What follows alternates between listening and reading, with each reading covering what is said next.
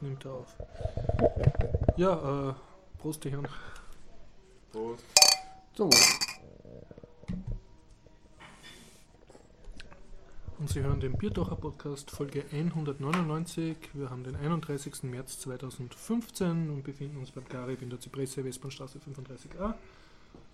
Das Ganze findet statt mit freundlicher Unterstützung von allen unseren Flatterern und von Voconic.com. Und damit komme ich zur rituellen Frage, ob ihr wisst, worüber ihr heute reden werdet.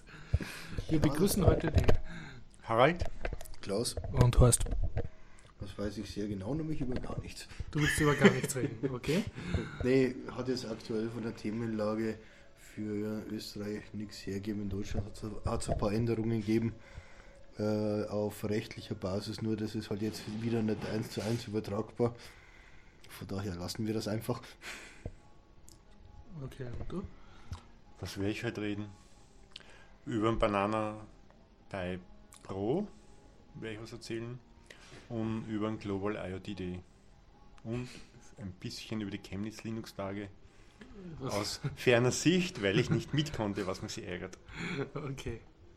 Ja, ich kann berichten von einem Treffen äh, über das äh, Landlab vom Leopold Zünker und äh, außerdem ein bisschen über ein Tutorial, das der Florian gemacht hat über die Blender Game Engine.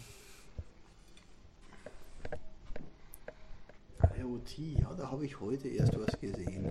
Ich muss ja gleich mal querschießen, be- bevor wir hier loslegen. Ich weiß, das ist furchtbar gemein. Äh, heute heiße zum Thema Nest-Sensoren. Er lacht, und- also er hat es gesehen. Gibt ein wunderschönes Video dazu.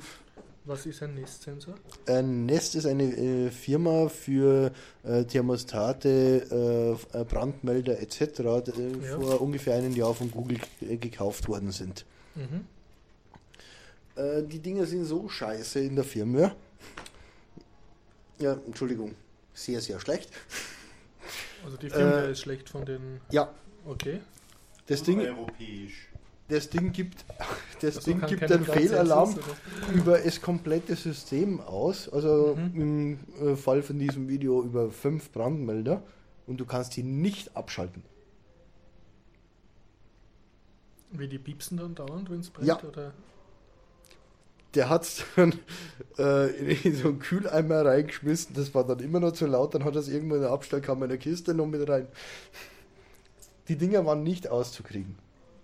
Aha, und, Und, und, jetzt, und jetzt bei der. Zeitumstellung Mhm. ha, äh, waren sie wohl, so wie es ausschaut, so clever, also nicht wie es auf Heise steht, sondern die haben äh, zwar in Timer umgestellt, aber auch äh, in Cronjob im Prinzip, so dass jetzt alles um eine Stunde versetzt läuft. Weil die sollten ja nur die Zeit umstellen und nicht den Cronjob, aber die haben wohl beides umgearbeitet. Mhm.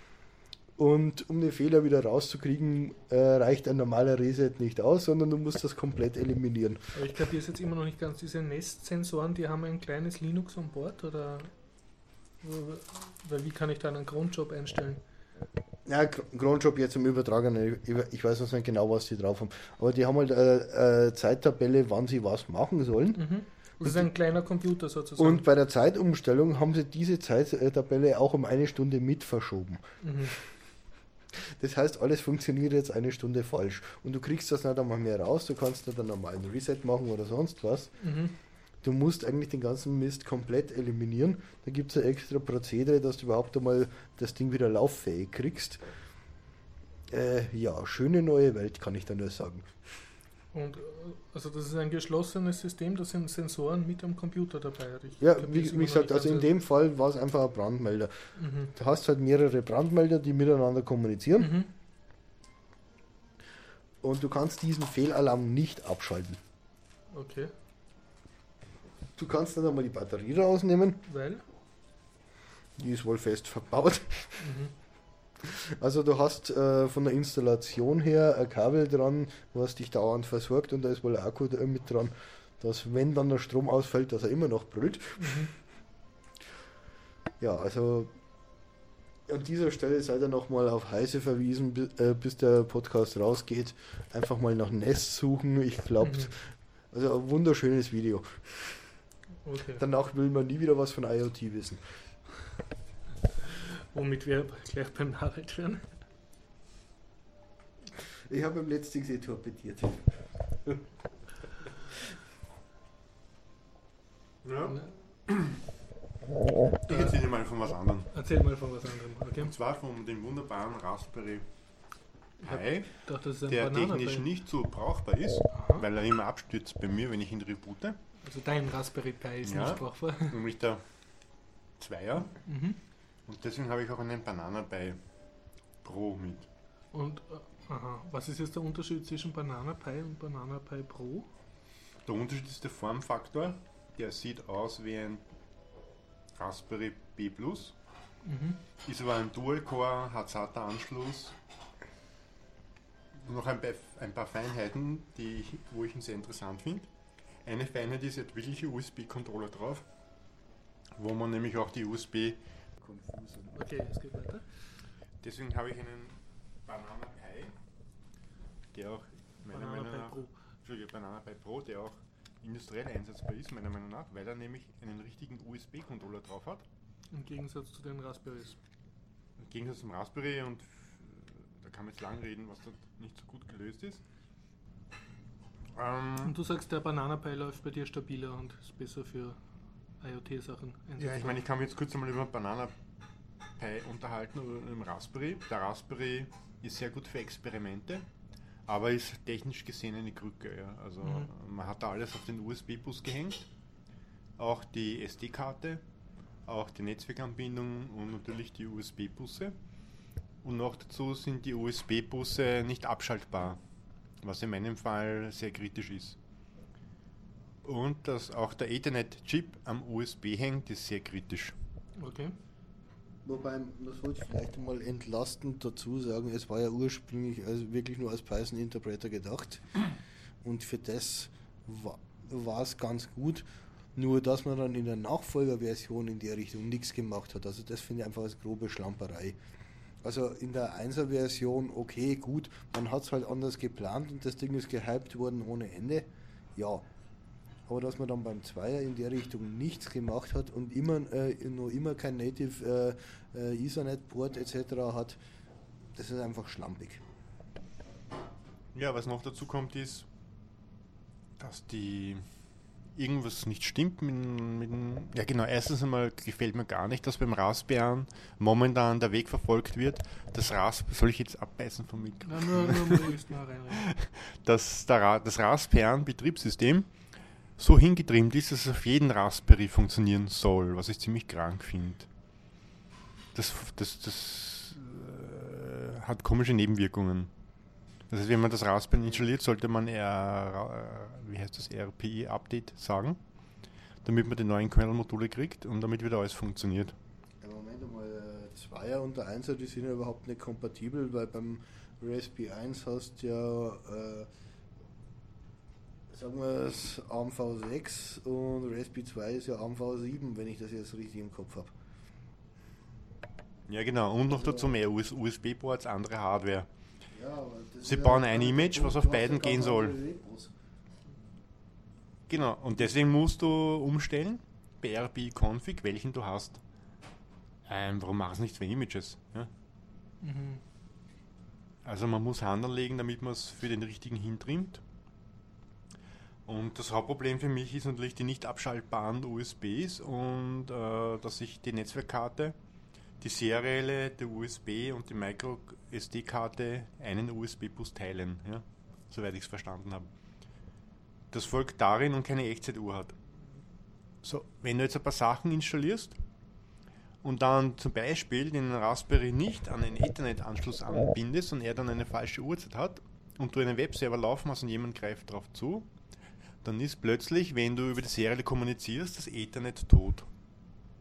Ja? Also lauter komische Dinge passieren dann, die nicht passieren sollten. Ja? Und deswegen verwende ich für Dinge, die ich wirklich einsetze und die länger laufen, einen Banana Pi oder einen Olimex-Rechner. Und ich sehe jetzt, du hast auf deiner Banana Pi jetzt schon ein Mirko-Board drauf mit einem Sixloban-Antennchen. Genau, da ist auf meinem Banana Pi, den ich jetzt mit habe, das ist ein Pro. Der hat äh, als Zusatzerweiterung auf dem, und auf dem Mainboard integriert ein WLAN-Modul. Äh, auf den Steckplatz Für Erweiterung habe ich draufgesteckt ein Merkur Schild.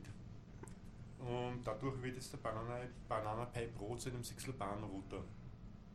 Ich möchte an der äh, Stelle nochmal kurz darauf hinweisen, dass der Horst, der sich ja ständig als Nicht-Nerd ausgibt, zielsicher erkannt hat, dass das ein Merkur-Board ist. Und es hat uns niemand äh, von uns hat es ihm vorher gesagt. Ja, dazu muss man nur oft genug mit dem Harald Bier trinken, dann, dann lernt man das durch Osmose. Nee, also Der Harald macht so, so circa ein Gespräch. Hallo, wie geht's? Da trink mal ein Bier, Merkoport. Das pflicht, pflicht da dauernd sein. Ja, das Wichtigste ist, überall keine Merkur-Part rein. Ne? Genau. Und dann also, lass mich bitte dein Merkoport mit angeflanschten Bananenpie fotografieren. Eine zweite wichtige Erweiterung, die ich dann eingebaut habe, ist eine Stützbatterie für die Echtzeituhr. Wenn man sich das Layout anschaut von Banana Pi, von Pro habe ich es noch nicht gefunden, der aber ziemlich ähnlich ist, findet man auf der Unterseite der Printplatte einen Anschluss, wo steht C für Kapazität und Plus, ein Pluszeichen und ein Ground. Und wenn man Schaltplan nachschaut, gehört da den Supercup drauf von Panasonic, der aber nicht mehr lieferbar ist. Was ist ein Supercup? Ein Supercup ist nichts anderes wie ein Kondensator, der aber so groß ist und Akku spielt dadurch. Mhm. Ja. Okay. Der hat einfach so viel Kapazität, dass er so viel Ladung Ah. beinhalten kann wie eine kleine Batterie. Also habe ich einen Supercup draufgelötet und es ging nicht. Die Weil? Echtzeituhr war noch immer. Jetzt beim Banana oder beim Raspi? Der Raspberry hat gar keine Echtzeituhr. So. Ja, beim Banana Pi. Mhm. Der Banana Pi hat eine Echtzeituhr integriert in den Power Management Chip oder in den A20, Mhm. das weiß ich jetzt nicht genau. Ja. Ich glaube in den A20. Und habe dann nachgemessen, den Supercup wieder ausgelötet und mit, mit dem Multimeter nachgemessen, siehe da 0 Volt. Das heißt, der, dieser Co-Kondensator wird nie geladen. Also habe ich mir eine Batterie besorgt als Stützakku für Echtzeituhren. Da gibt es ja 3,3 Volt Knopfzellen.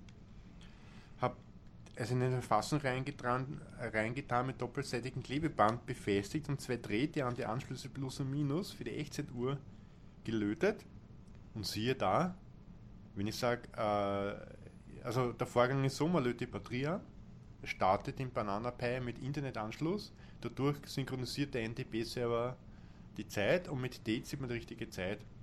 Und wenn man sagt Hardware Clock, also HW Clock minus R für Read, dann stimmt es auch. Und wenn du das nicht gemacht hättest, hätte Und Banana ohne- Pi die Zeit nicht gewusst? Oder? Und wenn ich es nicht am Internet hängen habe und ihn aufdrehe, hätte er 1. Jänner 2000 irgendwas gezeigt. Ja? Weil er, ohne Was Batterie kann er sich die Uhrzeit nicht merken. 1.1.1970, glaube ich, ist das immer. Nein, beim Banana Pi nicht. Oder? Ja, Also muss noch man einmal, ausprobieren. Wenn der Banana Pi am Internet hängt, holt er sich eh vom Internet die korrekte Genau. Uhrzeit. Und Und du möchtest den nicht- jetzt aber eben ohne Internet einsetzen für diverse Haussteuerungssachen. Genau, ich verwende ihn als Haussteuerungsserver, Mhm. speziell auch in Bundesländern, wo es ein bisschen rauer zugeht als in Wien. Und dann, nämlich in Kärnten. Dort fällt oft der Strom aus, das ist Ja. dort normal, auch wenn in, in den Bergen, auch wenn man davon da nichts hört. So viel zum Thema Wasserkraft. Naja, das hat eher mit zu viel Strom zu tun. Ja. Da schlagen dauernd die Blitze ein. In den Alpen sind die Blitze ein bisschen kräftiger und, und häufiger wie hier. Und das überlastet das Netz, die FIs springen raus und äh, die Trafos schalten kurzzeitig ab und dann hast du keinen Strom. das heißt, der Ja. Banana Pi ist kurzzeitig ohne Netzstromversorgung. Ja, und ohne Internet. Und ohne, weil das auch ausfällt. Weil das auch ausfällt natürlich. Und dann ja. startet er wieder hoch, hat aber kein Internet und weiß sozusagen die Zeit nicht mehr. Im Worst Case, genau, startet der Strom hoch, aber er hat noch kein Internet. Und dann glaubt er, es ist 1970 oder so eine ähnliche Ja, Zahl. genau, dann hat er irgendeine krumme Zahl. Ja. Und, Und wenn er dann gewisse Dienste laufen damit er weiß, was, Genau. wie viel Uhr es früher vor dem Stromausfall Und deswegen gibt es auch in Mainboards von normalen Mhm. PCs und Laptops Echtzeituhren drin, ja. ja, dass du immer die richtige Uhrzeit und Datum hast. Das kann der Banana Pi auch und damit das wirklich kann, muss man eine Batterie reinlöten. Mhm. Nachfragen bei Limeca von anderen Leuten haben ergeben, sie haben es nicht eingebaut, weil es dann zu teuer wird, was verständlich ist um den Preis. Und man muss das selber einlöten. Habe ich gemacht, ging sofort. Ja. Ein weiter großer Vorteil ist, dass in dem Power Management Chip auch ein Lipo-Loader drin ist, also für Lipo-Zellen direkt. Und wenn man sich dann bei der Spannungsversorgung vom Mini-USB-Bus äh, näher hinschaut, gibt es zwar zwei, zwei Lötpunkte, wo man einen Stecker anlöten kann. und dort gehört der Lipo-Akku drauf. Mit den Showcases kann man es das dann zeigen. Das sind zwei große Lötpunkte, wenn du siehst, bei dem USB. Ja. Und da gehört ein Lipo-Akku drauf.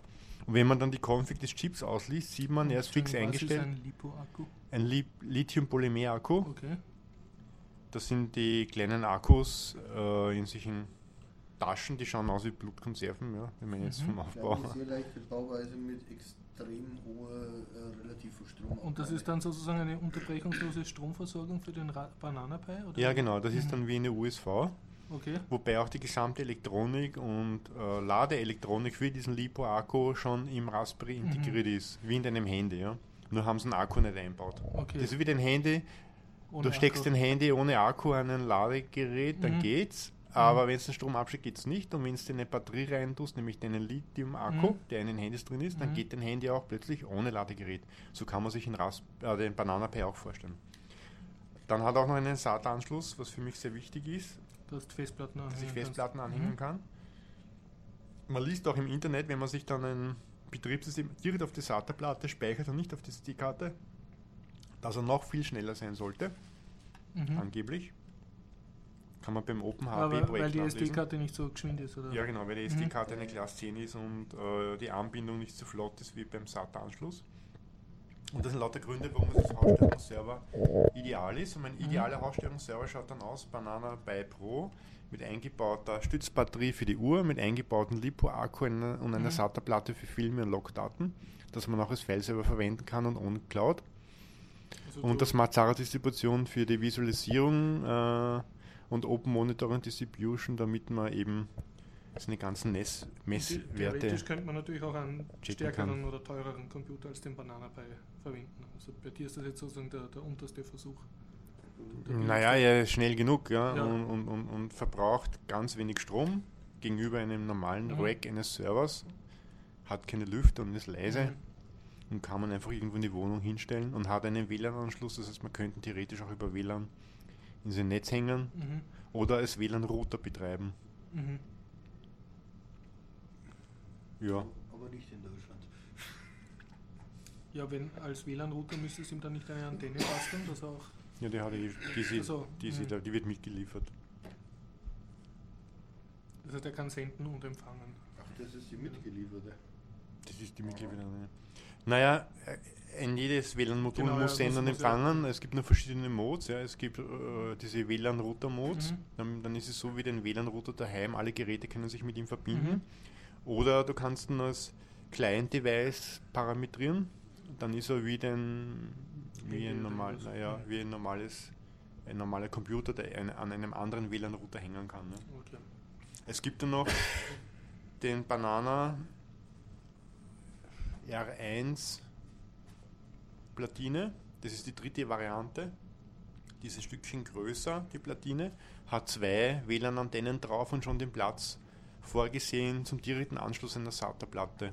Mhm. Das ist dann gedacht als richtigen WLAN-Router-Serversystem. Kostet aber wieder mehr, ja. Mhm. Und da gibt es angeblich schon einen Banana bei, äh, weiß ich nicht, mit Vierfach-Core, der angeblich schon lieferbar ist. Der kostet aber auch wieder mehr. Wenn wir jetzt von den Kosten reden, äh, angenommen man, man findet jemanden, der einem das lötet oder kann das selber löten, auf wie viel Geld kommt dann der Banana Pi als äh, Server für Sixloban? Also für Was meinst du mit selber löten?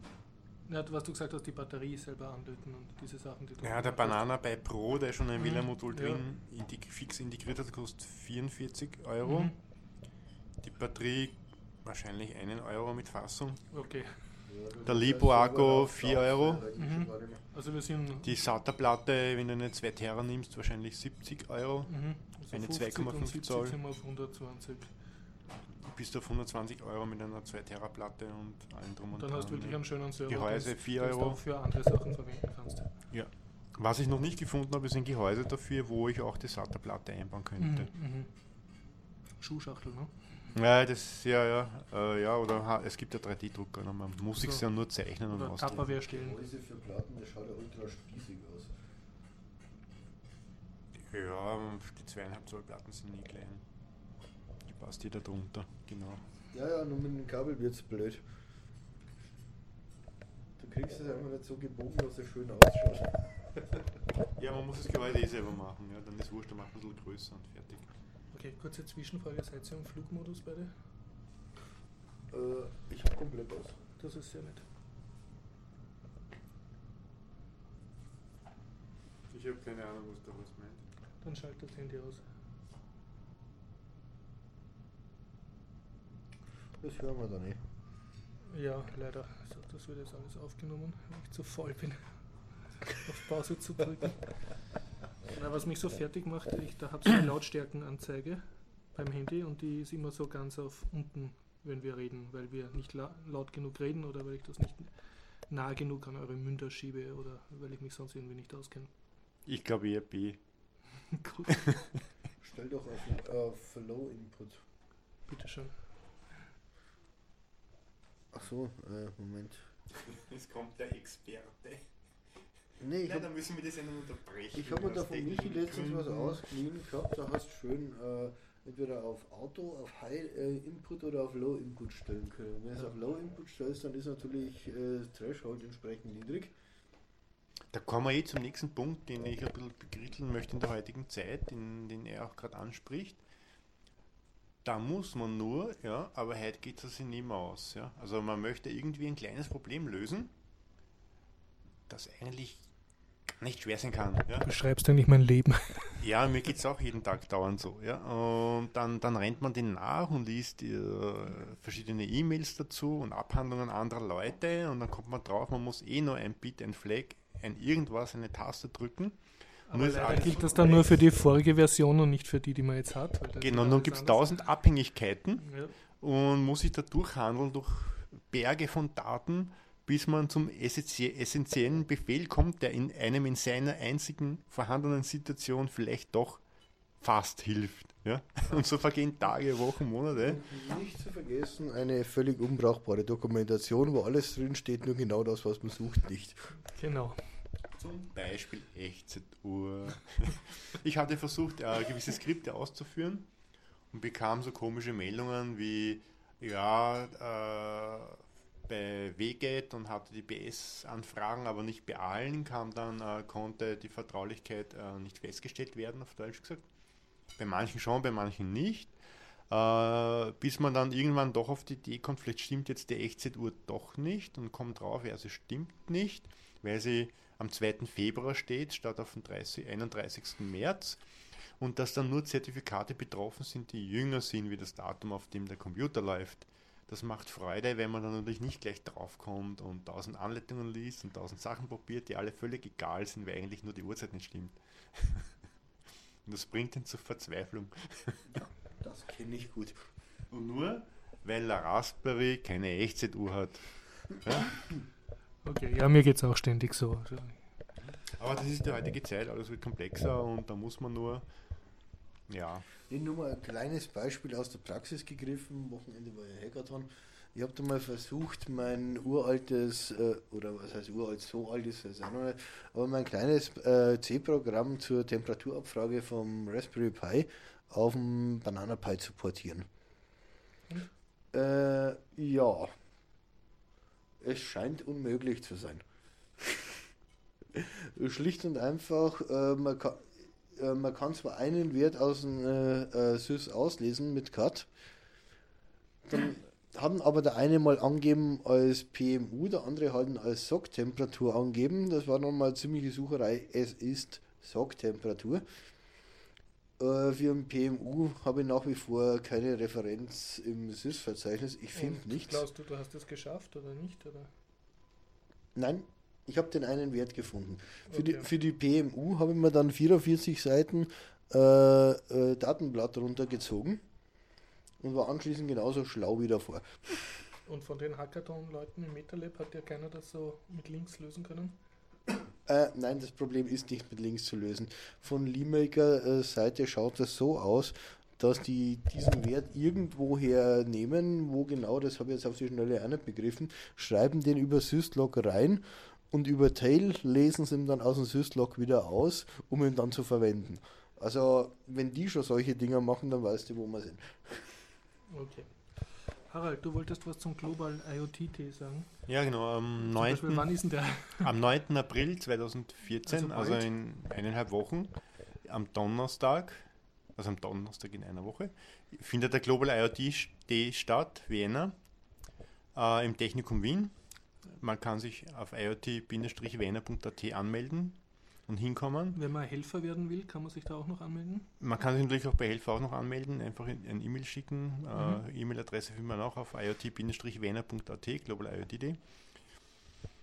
Dort sind in drei parallelen Tracks, ich glaube 36 Vorträge von, von recht interessanten Leuten aus ganz Europa. Zum Beispiel von dir selber? Natürlich von mir selber. Da sieht man eh das Smart Zara Projekt und einen Raspberry und einen Banana Pi. Ob du noch ein Bier willst. Einen Banana Pi. Und das Smart Zara Projekt, also zur Haussteuerung. Natürlich noch andere ganz interessante Vorträge. Einfach anschauen, hinkommen, Freude haben. Und welcher Verein hat diesen Kongress organisiert? Ich tue jetzt so, als ob ich das nicht weiß.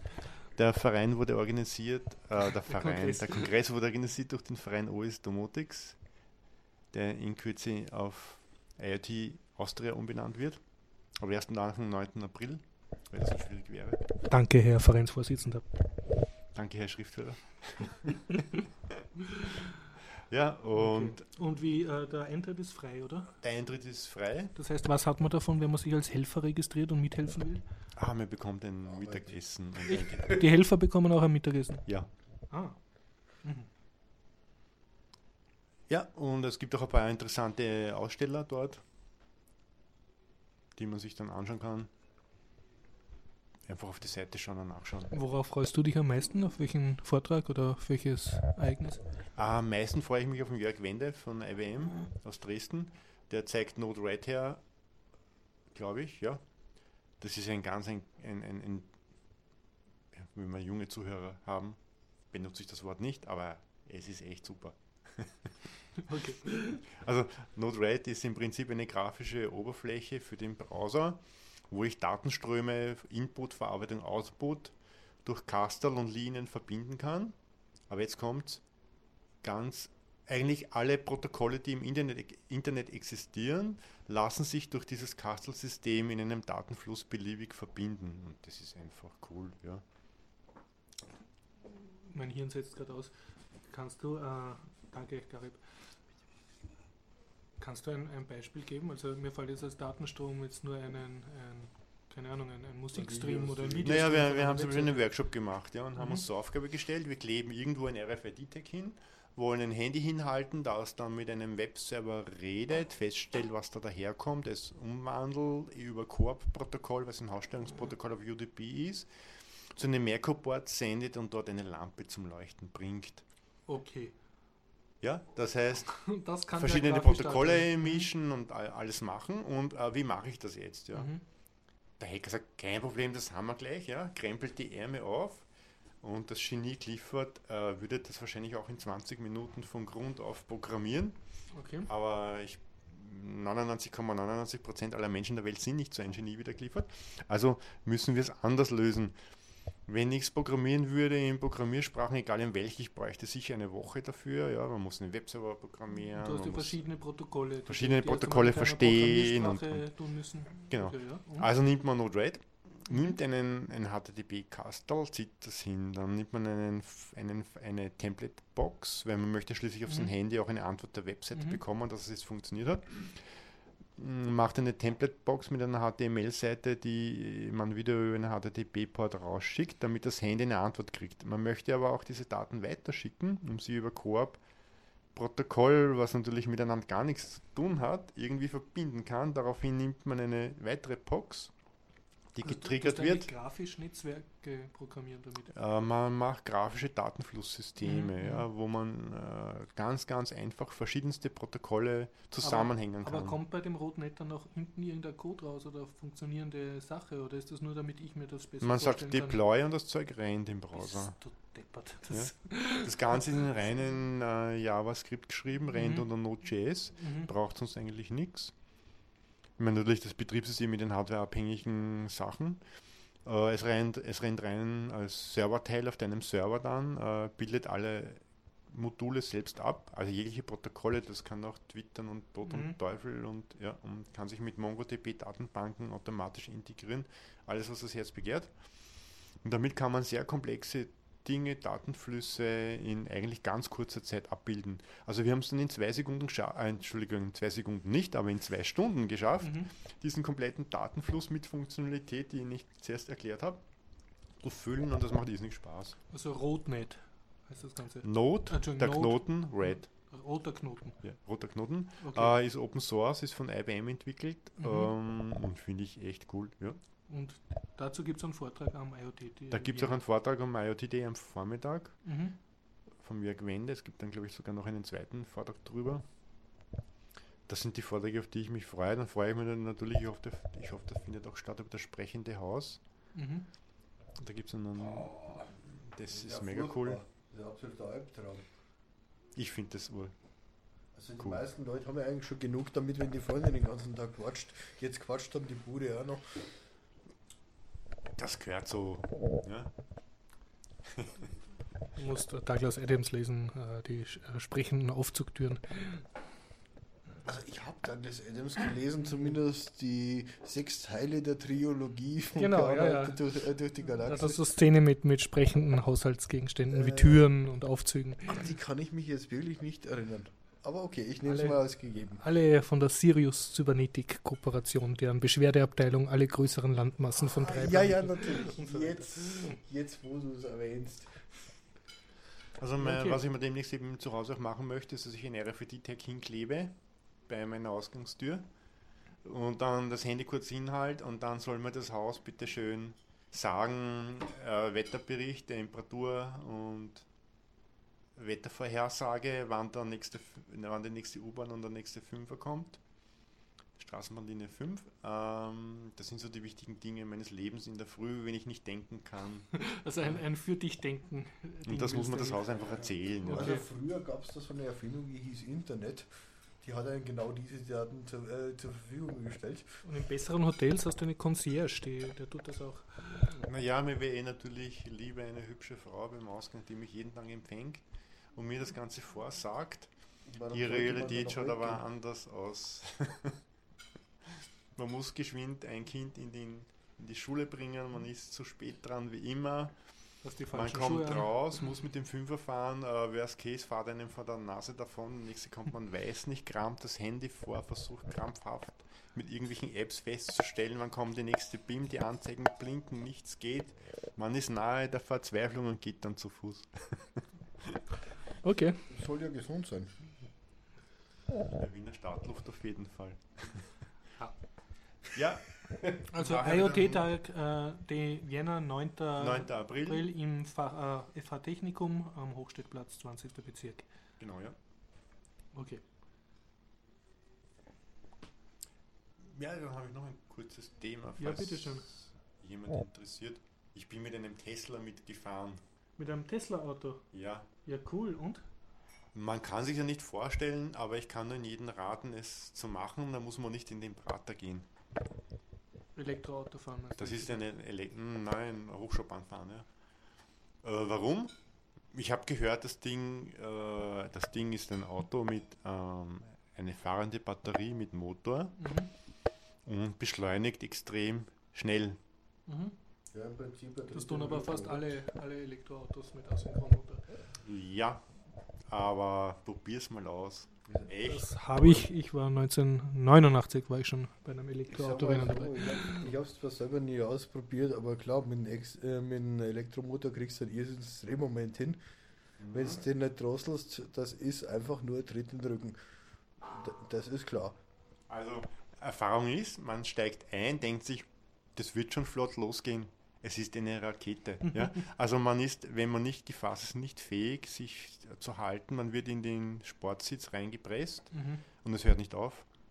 Er hat immer weiter Es beschleunigt. beschleunigt, beschleunigt, beschleunigt. Sollte man G-Kräfte Dinge nicht werden- verbieten? Die Nein, Leute- auf keinen die Fall. Leute können ja mit Benzin auch schon nicht umgehen. Und dann gibst du ihnen sowas in die Hand. Ja, passieren wenige Unfälle. Du überholst nämlich ganz locker die Benziner. aber sowas von locker, auch in der Stadt. Ah ja, und die, die entgegenkommen, die stehen natürlich dann irgendwo auf der Seite. Ah Ja, und das Ganze ist natürlich geregelt und fährt äh, mit, also in, in der Schlupfphase, also mit maximalen Speed, also Beschleunigungsmöglichkeiten. Bremst auch ideal das Ding, also es kann auch Mörder bremsen. Mhm. Äh, speist dann auch Retour. Und ich muss sagen, eine richtige Ja. Revolution. Und wo bist du da gefahren? In Wien ist der ausgestellt gewesen? In Wien. Naja, ein, ein Bekannter von mir hat ein Auto Mhm. und ich habe ihn einmal angerufen, ob ich mal mitfahren kann. Mhm. meinte, ja, kein Problem. Wir sind Okay. mitgefahren, mein Sohn und ich. Seid ihr in Wien herumdüst. Äh, naja, habe mich einfach heimgeführt von der Mhm. Arbeit. Ja. Und der hat vier, ist er vier Sitze, also schaut aus wie ein Auto von außen oder Was ist ein Siebensitzer? ein Siebensitzer. Und äh, wenn du ihn, du kannst dann hinten noch ein paar Sitze hochklappen. Mhm. Und normalerweise ist ein Fünfsitzer, nach hinten Mhm. drei, vorne zwei. Mhm. Und dann kann man noch im Kofferraum zwei Sitze ausklappen für Mhm. Kinder, Kindersitze. Mhm. Oder Lilliputaner. Und das Interessante ist, wenn man vorne reinschaut, macht man die Kühlerhaube auf und da ist nichts. Ja, da ist nur ein Kofferraum. Cool. Also es ist genial, ja. Das Interessante ist, das ist eigentlich das einzige Elektroauto, das wirklich existiert, meiner Meinung nach. Es funktioniert nämlich auch auf 500 Kilometer Reichweite und man, äh, man liest die Batterie. Also ohne Hybrid. es ist kein Hybrid, ein reines Elektroauto und die Batterie gehört dir. Mhm. Wer der Schmäh der anderen Autohersteller ist, du kaufst dir zwar ein Elektroauto, mietest aber die Batterie, ja, Mhm. damit es ja nicht billiger wird, wie wenn du tanken müsstest. Weil die wollen keine Elektroautos Mhm. in Europa haben. Das ist recht interessant zu verfolgen, wahrscheinlich wegen der Autoindustrie in Europa. Äh, Und das Tesla-Auto ist meiner Meinung nach das einzige wirkliche Elektroauto, das existiert, außer es gibt noch kleinere Elektroautos auch, soweit ich gesehen habe. Also mit existieren meinst du jetzt also kaufbar und Ja, die man kaufen kann und ohne irgendwelche linke Sachen, ja, wo du, die Batterie gehört nicht dir und du musst, musst 50 Ja. Euro im Monat zahlen und du musst und du musst und du musst. Und wie, äh, wie sagt dein Freund, wie funktioniert das mit dem Aufladen? Also findet er E-Tankstellen oder ladet er sich alles zu Hause auf, das Auto, oder wie macht er das? Ja, es gibt erstmal, muss man sich vorstellen, man hat ein riesiges Tablet in der Mitte der Konsole. Mhm. Das ist wirklich mega groß, ja. Also, ist das muss, ich jetzt leider, muss ich jetzt leider fragen, auf dem kannst du Tetris spielen? Während der Fahrt? ich glaube als Beifahrer schon. Du musst, äh, bei den Beschleunigungsphasen kriegst du die Hand nicht zum Tablet. Das ist vielleicht ein bisschen hinderlich, weil du in den Okay. Sitz gepresst wirst. Und trinken würde ich auch nicht beim Tesla fahren, weil äh, du hältst den. Becher in der Hand und hast äh, die Flüssigkeit im Gesicht. Ja, die bescheuerte Werbung gibt es auch schon länger. Oder du darfst doch kein Handy hinlegen auf die Konsole, weil wenn er Gas gibt, liegt es hinten, äh, biegt, biegt es hinten am Sitz und fällt nicht runter vor lauter Beschleunigung. Ja? Erst wenn er wieder bremst. Du warst also sehr begeistert. Ich war total begeistert. Aber wie, wie sagt der Freund, jetzt funktioniert das mit, mit dem Aufladen, also gerade in, in Österreich, in Wien? äh, es geht recht einfach. Äh, du hast ein, ein Google Maps drin ja? Mhm. und dann hast du grüne und ich glaube graue Punkte waren es. Mhm. Die grauen Punkte waren die Elektrotankstellen, wo du schon warst, und die grünen sind die, wo du noch nicht warst. Und dann gibt es äh, noch eine Farbe für Supercharger-Tankstellen. Das sind, äh, geht's extra geschwind. das sind eigene äh, Tesla-Tankstellen Mhm. ähm, und an denen kannst du umsonst tanken. Ah. Und die, da bist du in, von 0 auf 100% Akkuladung in 20 Minuten, Mhm. was sehr flott ist. Davon, da, da reden wir aber von 0 bis 480 Kilometer. Mhm. Das heißt, wenn du nur in Wien fährst, äh, reichen auch 10 Minuten, dass du wieder 200 ja. Kilometer kommst. Ja. Dann hat er noch eine Ladestation daheim. Mhm. Das kann man sich dazu kaufen, die mit Drehstrom funktioniert, damit es schneller geht. Und wenn du so eine normale Steckdose steckst, braucht er eine ganze Nacht zum Vollladen. Also da geht schon Okay. einiges rein. Ja, da habe ich letztens ein, äh, eine Reportage zu dem Thema gesehen, äh, dass eben das Problem bei den Elektroautos ist die Stromanbindung mit, mit der Ladezeit. Also der normale Hausanschluss ist dafür völlig unzureichend. Du müsstest praktisch, wenn du ein Elektroauto kaufst, müsstest eigentlich eine entsprechend hochwertige äh, E-Leitung ins Haus legen, damit du das Auto anstecken kannst. Die E-Leitung reicht aus, ja. Deswegen verkauft nämlich Tesla, weil du hast normalerweise eine Mindestleistung von 5 Kilowatt Anschlussleistung. Äh, und das reicht schon aus, ja. Ja, aber, aber du kannst es ausrechnen, ich weiß nicht, wie viel jetzt in die Batterie reingeht, nein, ja, aber sie ist in vier eben Stunden genau voll. Punkt. Also das, was sie immer an, anpreisen oder als Zielsetzung haben, so in ein, zwei Stunden ist das Ding voll. Äh, dann musst du mal irgendwie so armdiges neues Kabel reinbuddeln lassen. Ja, das hat er ja jetzt gesagt. Mit dem normalen Genau, Strom deswegen- muss das die ganze Nacht. Äh, Ja. äh, Ah, deswegen, lassen. wenn man Drehstrom hat, es- in, Mhm. er hat ja von Häusern geredet, in Häusern hat man diese Leitung ja, vom E-Werk. Das ist nicht das Thema, nur in Wohnungen sicher nicht ja, oder in Garagen. Und allerdings hast du das Gerät wieder nicht, wenn einen normalen Drehstromanschluss kannst du es auch nicht dranhängen. Ja. Und du brauchst dann ein eigenes Ladegerät von Tesla. Da Mhm. gibt es einen sozusagen, sozusagen einen Supercharger für daheim. Den kann man sich dazu kaufen. Aber für den brauchst du zu Hause einen Drehstromanschluss. Unbedingt, ja, Ja, einen Drehstromanschluss. Staplerladegerät oder wie? Da, dort geht auch ein dickes Kabel hin vom Zählerkasten. Ja. Und da muss man dieses Gerät anhängen. Das geht natürlich nicht von der Steckdose. Ja. Mhm. Äh, und da sind ein bisschen mehr Pins drin, nämlich mindestens fünf. Und da steckt man dann an und dann ist er schnell voll. Ja. Aber auch nicht in 20 Minuten, sondern ich glaube in, in vier Stunden ist er voll Mhm. von null weg. Aber nicht, nicht die ganze Nacht braucht er, sondern nur halt vier Stunden. Ich, ich weiß die Zeit nicht, aber Ja, ja. man kann es in den Mhm. Videos eher anschauen. Ich glaube, es waren zwei oder vier Stunden, ich weiß es nicht. Und, und äh, dein Freund, also der, fahrt, der ist sozusagen in Wien wohnhaft oder wohnt der weit draußen in, in Niederösterreich? Der wohnt in Wien, fährt in die Arbeit, hat dort einen Charger Mhm. montiert. In der Arbeit. Ja, Mhm. Das da- heißt, während er im Büro hockt, wird sein Auto während er im. Büro hockt, hängt es dort dran, aber Mhm. nur wenn er es braucht. Er braucht es ja selten, weil er ja eh 400 Kilometer kommt Mhm. und da kann er schon ganz schön lang fahren in Wien. Ja. Mhm. Und daheim lädt er manchmal Aber auch. mit, mit 400 Kilometern fährst du durch halb Österreich. Ne? Ja, genau, er war auch schon äh, durch ganz Deutschland unterwegs, äh, umsonst, weil überall stehen diese Supercharger-Tankstellen. Da geht man einfach hin zu diesen Säulen, steckt an und ladet und in 20 Minuten ist man voll. Ich meine das Auto, man nicht selbst, ja. Außer Okay, man ja. trinkt zu viel Alkohol, was nicht gut ist. Und, und hat er das jetzt als Hauptauto oder hat er einen Benziner und ist das nur sein Spaßauto sozusagen? Naja, er, er, er, er steht auf schnelle Autos, sich auf schnelle Autos. Okay. Ja. Er hat einen aufgemotzten BMW mit Turbo und schnell und allen drum und dran. Der wurde ihm leider gestohlen. Ja. Daraufhin hat er gemeint, nein, er möchte ein unauffälliges, schnelles Auto, hat sich einen Tesla genommen mit unauffälliger Lackierung, schaut aus wie eine nicht so tolle Limousine für meine Begriffe, ja. Ohne Jetzt hat er, hat er den, den extra Vergnügen, dass er jetzt mit seiner Familienkutsche auf der Autobahn anderen davon fährt. Ja, was heißt davon fährt? Äh, den, du siehst ihn ja kaum, ja, so schnell fährt er weg. Das erinnert mich an den alten äh, Witz, wo der Porsche einen Trabi abschleppt, aber die kennst du ja eh, ne? Nein, sprich bitte. Das ist, glaube ich, jetzt historisch der erste Witz im Biertaucher Podcast, aber, aber du, das, Was, das den ist kennst, cool. den kennst du wirklich nicht? Nein, ich, ich weiß nicht. Äh, nee, Trabi bleibt irgendwo auf der Autobahn liegen, Porsche-Fahrer halt an, pickt ihm hinten ran, weil Mhm. er, ja, also wenn irgendwas ist, hupst halt, ne? Mhm. Und äh, schleppt ihm halt ab.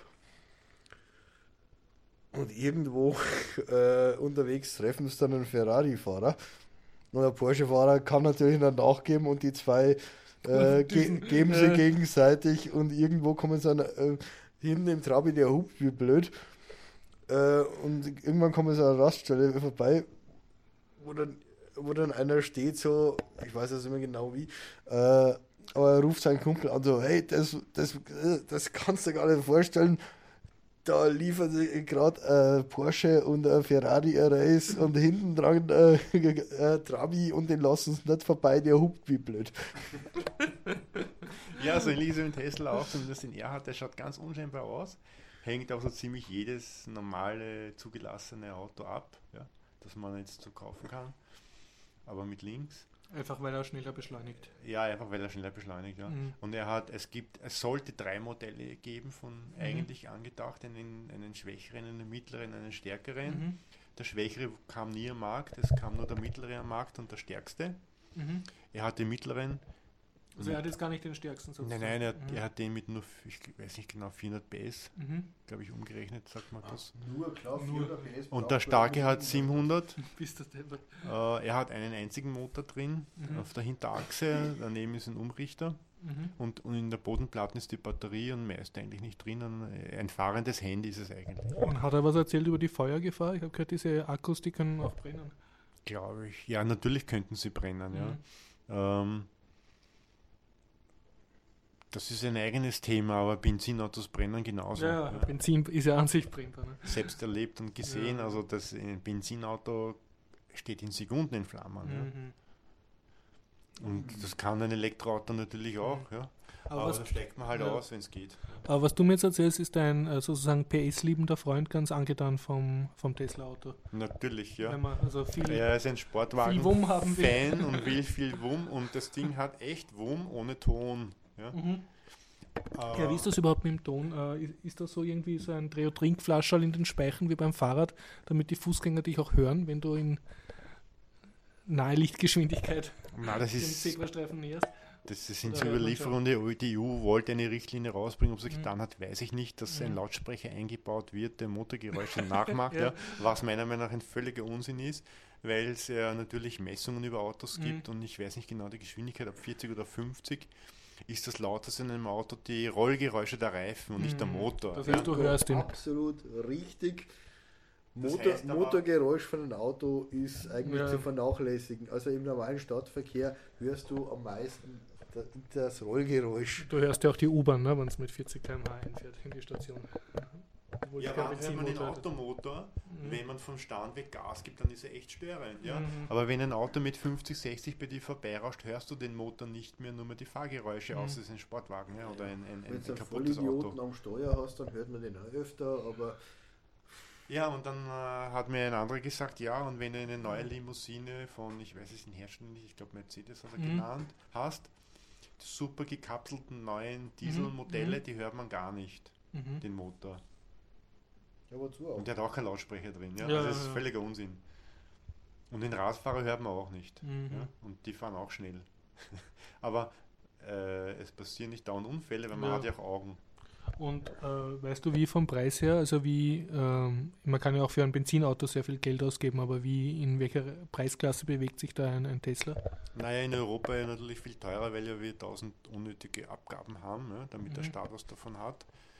Da beginnt es, glaube ich, bei 60.000 Euro. Mhm. In Amerika kriegt man ab 40.000 Dollar, glaube ich, weil da die Steuern ja viel Mhm. niedriger sind. Das ist, ich glaube, ich, bin ja kein Experte, ich glaube, das Mhm. heißt Modell S, was es jetzt gibt. Das kommt jetzt ein, soll jetzt ein neues Modell rauskommen, das wieder die Hälfte kostet. Ja. Mhm. Das soll dann ab 32.000 verfügbar Und sein. hat ein Freund da was erzählt, ist in Kalifornien schon schick, mit dem Tesla zu fahren statt mit dem Porsche? Oder also gibt es da sozusagen schon eine, ist Naja, schon so eine Art Lifestyle-Sache? Da geworden? kommen wir ja auf die Sache. Ja. Es Ja. ist ja so, dass in Europa ja Elektroautos unterdrückt werden. Ja. Da gibt es verschiedene Theorien drüber. Ja. Werden, werden die, die Automobilkonzerne doch von der Erdölindustrie gesponsert oder nicht? Ja. Ich will da nicht näher drauf eingehen. Du musst raus. Und Kalifornien, Warte, warte, warte. Ins Mikrofon sprechen. Soll ich pausieren? Ja, ist eigentlich wurscht. Nein, ich und Kalifornien äh, hat einen interessanten Status. Das, das will immer als grünes Mhm, ja. Bundesland darstellen und die haben eine Verordnung, die ich sehr gut finde.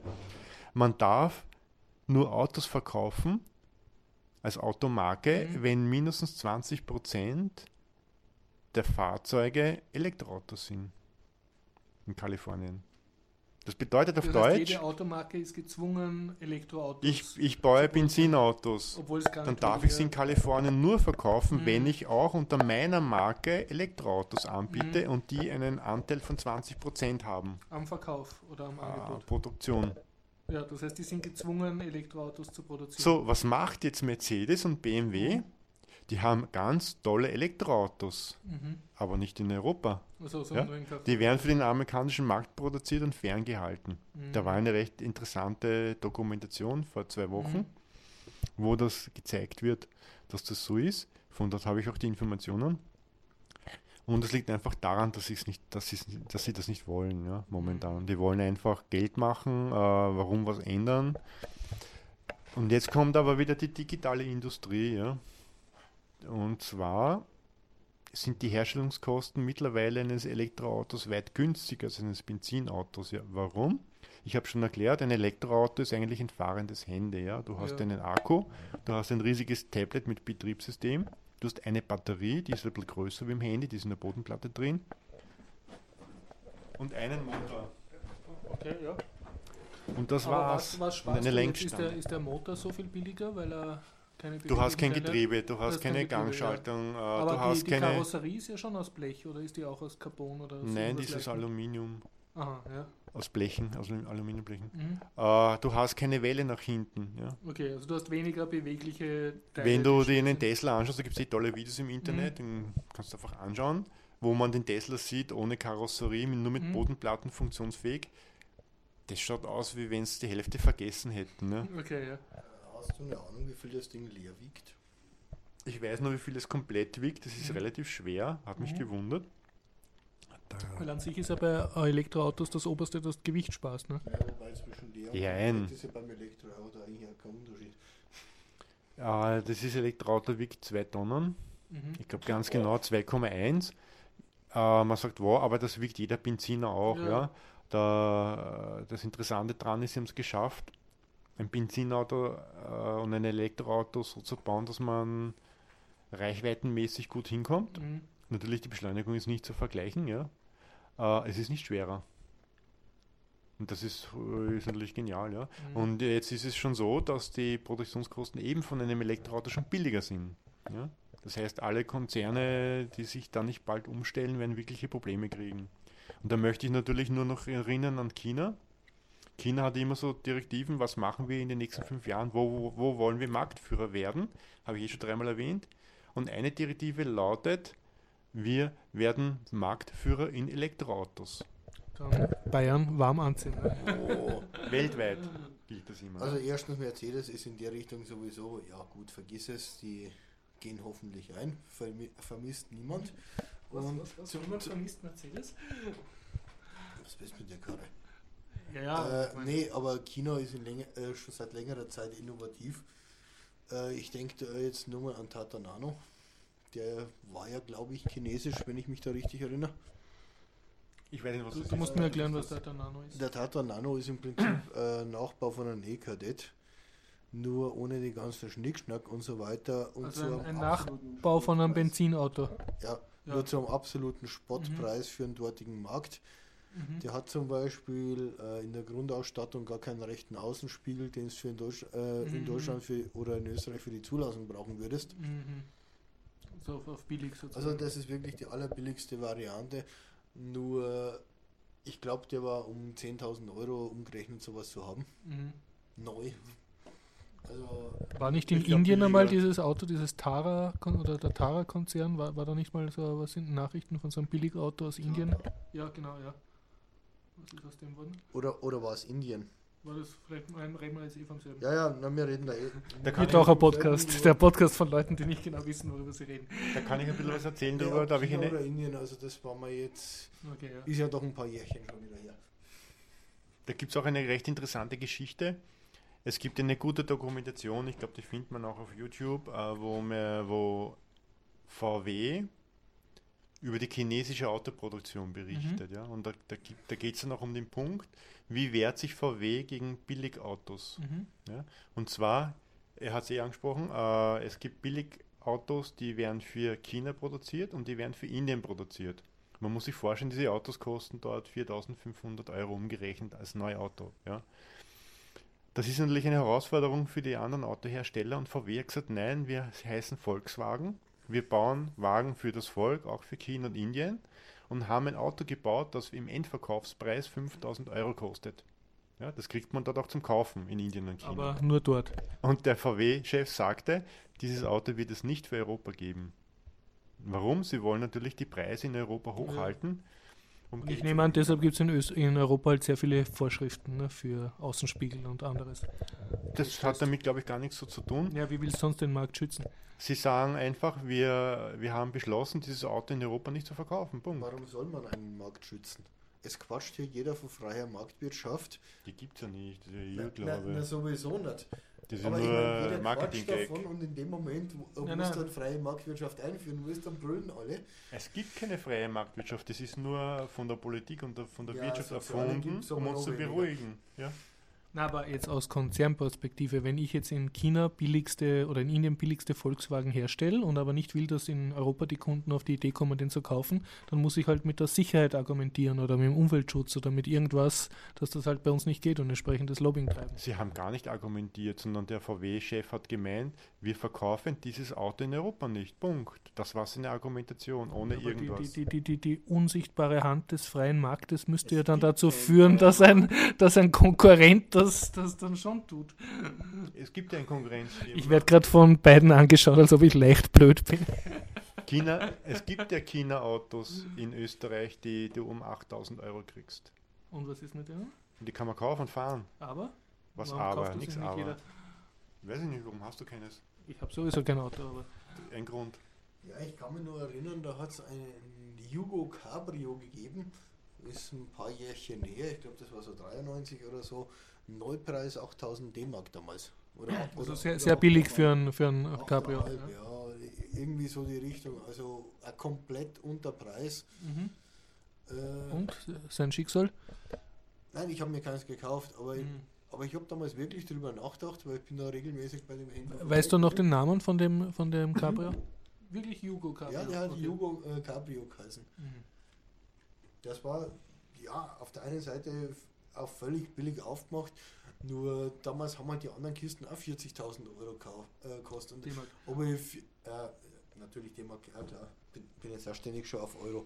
Äh, ja, und ob ich 40.000 D-Mark hinlege oder 8.000 für ein Neufahrzeug, Ist ein Unterschied. und ich bin mir sicher, bei dem Yugo Cabrio wäre das Bordwerkzeug das bessere gewesen. Naja, das Okay. war mal über die Autos.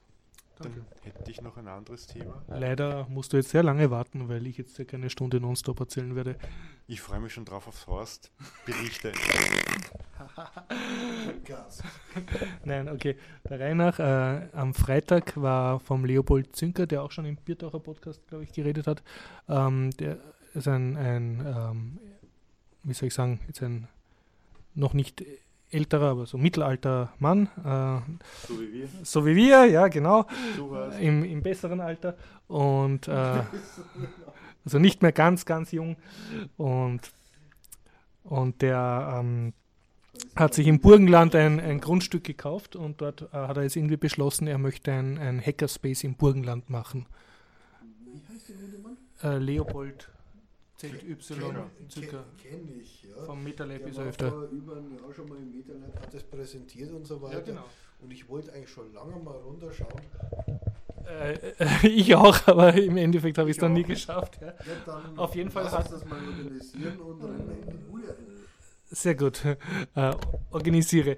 Äh, auf jeden Fall hat er ähm, ähm, auf der TU einen Vortrag gehalten zum Thema Open Land Lab. Das ist sein Projekt jetzt. Und da hat er Fotos gezeigt, wie jetzt der derzeitige Ist-Zustand von seinem burgenländischen Hackerspace ist. Ähm, die Gegend, ähm, bitte im MetaLab oder in den Shownotes nachschauen, ähm, ist, es war zwischen Oberwart und Güssing, wenn ich mich richtig erinnere. Also ungefähr 100 Kilometer, sowas in der Richtung.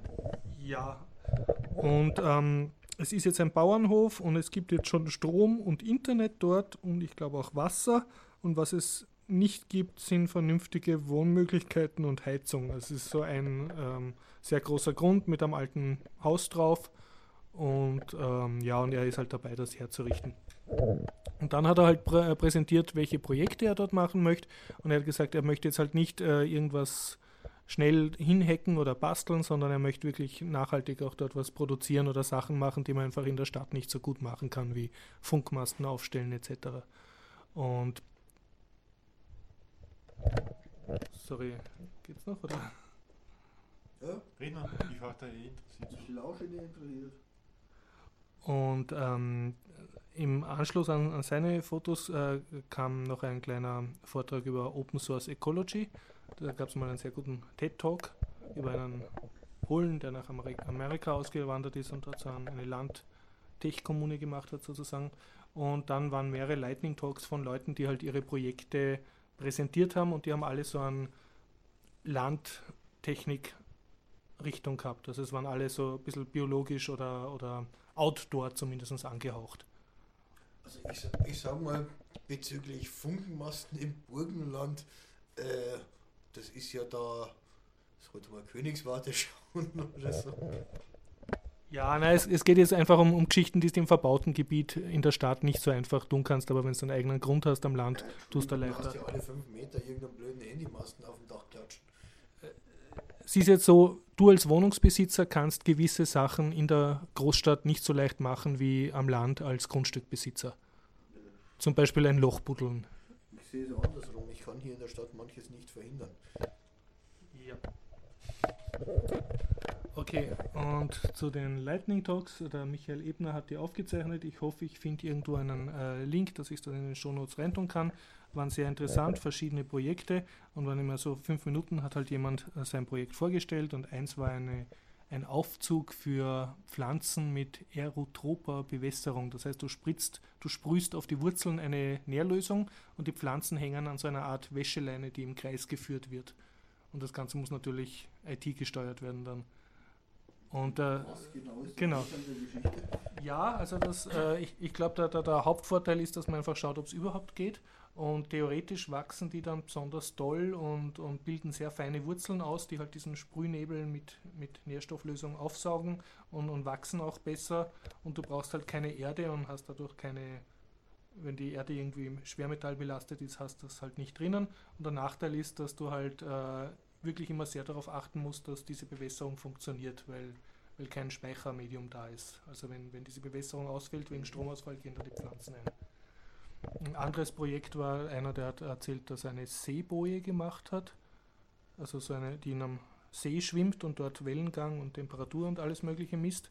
Und sein nächstes Projekt ist jetzt, er hat ein Grundstück irgendwo und dort wachsen, glaube ich, Erdbeeren oder irgendwelche Pflanzen. Und die Viecher kommen vom Wald und essen die auf. Und dann haben ihm die Nachbarn gesagt, er soll halt einen Zaun bauen. Und er als Nerd hat, ist dann draufgekommen nach Recherche, dass das sehr aufwendig ist, einen Zaun zu bauen. Und den muss man warten. Und jetzt möchte er so einen kleinen Drohnenflugplatz bauen, also wo es eine Drohne ist, die eine Kamera haben soll. Und er vom Büro aus äh, startet dann regelmäßig die Drohne, wenn er einen Alarm kriegt, dass da ein Viech ist und vertreibt das Viech damit und gleichzeitig fotografiert er seine Erdbeeren, damit er weiß, ob er sie ernten muss. So, das war halt sein, seine Projektidee. Also, der ist ernsthaft der Meinung, äh, dass eine komplette äh, Bewegungsüberwachung äh, von einem Gebiet inklusive Drohne mit Internetverbindung leichter zu realisieren ist wie ein Zaun. Ich, Natürlich, bist du kein Nerd? Ich, mein, ich sage mal, es hat einfach den höheren Nerd-Faktor, oder? Das ist, glaube ich, unbestreitbar. Und ähm, ja, und Ich, ich will das Sinn und Unsinn jetzt nicht kommentieren. Und was mich am meisten fasziniert hat, es hat einer ähm, geredet, der äh, als Volunteer äh, gearbeitet hat, ein, ein Sommer bei dem Open Source Ecology Projekt. Ich habe ihn dann ganz freundlich angepumpt, ob er nicht vielleicht einen Artikel schreiben will und so. Und er hat dann gemeint, er, er hat eigentlich anderes zu tun, aber hat mich verwiesen auf einen Wiki-Eintrag, den ich hoffentlich finde. Aber was seine Erfahrungen waren, dieses, also einfach den TED-Talk anschauen, ich werde es in den Shownotes ver verlinken. Das ist halt von einem, der halt so Maschinen macht, um seine autonome, alles was man halt um ein, braucht, um ein Dorf zu bauen, auf Open Source Basis die Pläne dafür ins Internet stellt. Und was es davon gibt, ist im Wesentlichen derzeit eine Ziegelpressmaschine, die aus Lehm Ziegel oder aus Erdreich Ziegel presst, mit denen du dann ein Haus bauen kannst. Und es gibt diverse Inkarnationen eines Open Source Traktors, die mehr oder weniger gut funktionieren. Und er war halt dort einen Sommer lang helfen und oder ein, ein paar Wochen mit, mit lauter Amerikanern. Und er hat mir gesagt, ja, es war halt dann äh, einfach logistisch sehr schwierig, weil dem, das Projekt immer wieder in Geldnöten ist. Und ähm, dann haben es da, glaube ich, 60 Leute auf einmal gehabt, halt sozusagen zum Helfen. Die sollten dann mit diesen selbstgepressten Ziegeln ein Haus bauen, um eben ständig eine größere Mannschaft dort vor Ort beherbergen zu können. Und dann hat es aber geregnet und die Ziegel waren nass und dann hat das Ganze so nicht hinkaut mit dem Zeitplan und haben es halt sehr viel improvisieren müssen und er hat dann im Wesentlichen für diese vielen Leute halt Toiletten gebaut, also so Plumpsklos, haben es auch fotografiert und sie schaffen sich halt mühsam halt jetzt diese Infrastruktur, um überhaupt Helfer beherbergen zu können, die dann bei dem eigentlichen Projekt helfen. Das ist alles halt ein bisschen zacher, als, als man sich vorstellt. Und Mühsam. das ist in den USA, schau einfach nach Open Source Ecology oder liest die Shownotes von, von diesem äh, Podcast. Ich werde alles verlinken. Das ist ein sehr, sehr nettes Projekt. sind jetzt aber auch Erdbeben gefährdet, um es mal vors vorsichtig auszudrücken. Amerika? Amerika? Äh, San Andreas Graben. Ja, nein, das ist in, er hat es gesagt, in der Nähe, ist irgendwo in der tiefsten Provinz von USA. Ja, weil gerade so bei zusammengepressten Ziegeln, da fällt mir Bahn vor etlichen Jahren ein. Das war eine ziemlich üble Aktion. Ja, also das war jetzt nicht das Thema. Möglicherweise kann man da was tun. Und äh, er hat dann halt erzählt, ja, dass bei diesen selbstgepressten Ziegeln halt zum Beispiel ein Problem war, dass kein Ziegel wirklich die Abmessungen hat vom anderen, sondern die alle ein bisschen einen individuellen Touch haben und dass das halt das Maurern dadurch schwieriger ist. Das andere war, dass die Maurer, äh, also die das jetzt bauen sollten, halt alle keine gelernten Maurer waren, sondern, sondern irgendwelche Studenten von Elite-Unis, die und das halt dann haben mühsam lernen müssen. Und er, er hat mir dann noch ein bisschen erzählt über Traktoren. Er hat gesagt, das interessiert ihn selbst am meisten, weil er halt, bauen. weil er halt ähm, aus einer Gegend kommt, also aus einem, einem Betrieb hat seine Eltern, wo sie einen Traktor brauchen, ein Waldgrundstück. Und er hat halt gemeint, die Traktoren, die da jetzt auf Open Source Basis und so im Selbstbau entstanden sind, waren für ihn nicht, äh, nicht brauchbar, weil die halt unterdimensioniert waren und, und zu schwach und haben auch Achsenbruch gehabt und so. Aber er hat gemeint, das ist halt das Wesen einer, einer Open Source Bastelbewegung, dass die jetzt nicht mit der perfekten Maschine anfangen, sondern sich halt langsam dem annähern. Ja. Okay, sonst einfach in den Shownotes schauen. Ich hoffe, äh, ich bekomme die Videos von Michael Ebner. Äh, da hat was verlinkt und an sich war es ein, ein sehr netter, äh, erbaulicher Abend ähm, in der Technischen Universität eben über dieses Open Land Lab Projekt. Wer mit dem Leopold Kontakt aufnehmen will, nach Open Land Lab suchen. Du wolltest was erzählen? Ja, ich habe jetzt wieder ein anderes Thema. Mhm. Und zwar habe ich heute ein Mail gekriegt von der Firma Atmel, glaube ich, dass sie einen neuen WLAN-Chip rausbringen. Damit meint man aber einen kleinen WLAN-Chip, der auch für Mikrocontroller geeignet ist oder wo man auch selbst Software reinschreiben kann. Und ich habe mich schon gefreut, jö, der kann viel und der kann nämlich auch Bluetooth und WLAN zugleich und so Sachen und hat nur, glaube ich, 32 Pins oder so, ja, also relativ auch leicht zum Verarbeiten. Gibt es auch als Modul verarbeitet. Da haben wir gedacht, jö, das ist echt cool. Hm? Und dann stand in der Mail, und wenn Sie Fragen haben, kann, kann man das jetzt hinschreiben. Ne? Also habe ich ein paar Fragen gestellt. Kann es IPv4 und IPv6? Kann ich in dieses Modul, was hier angeboten wird, auch eigene Software reinschreiben? Ist die Software Open Source?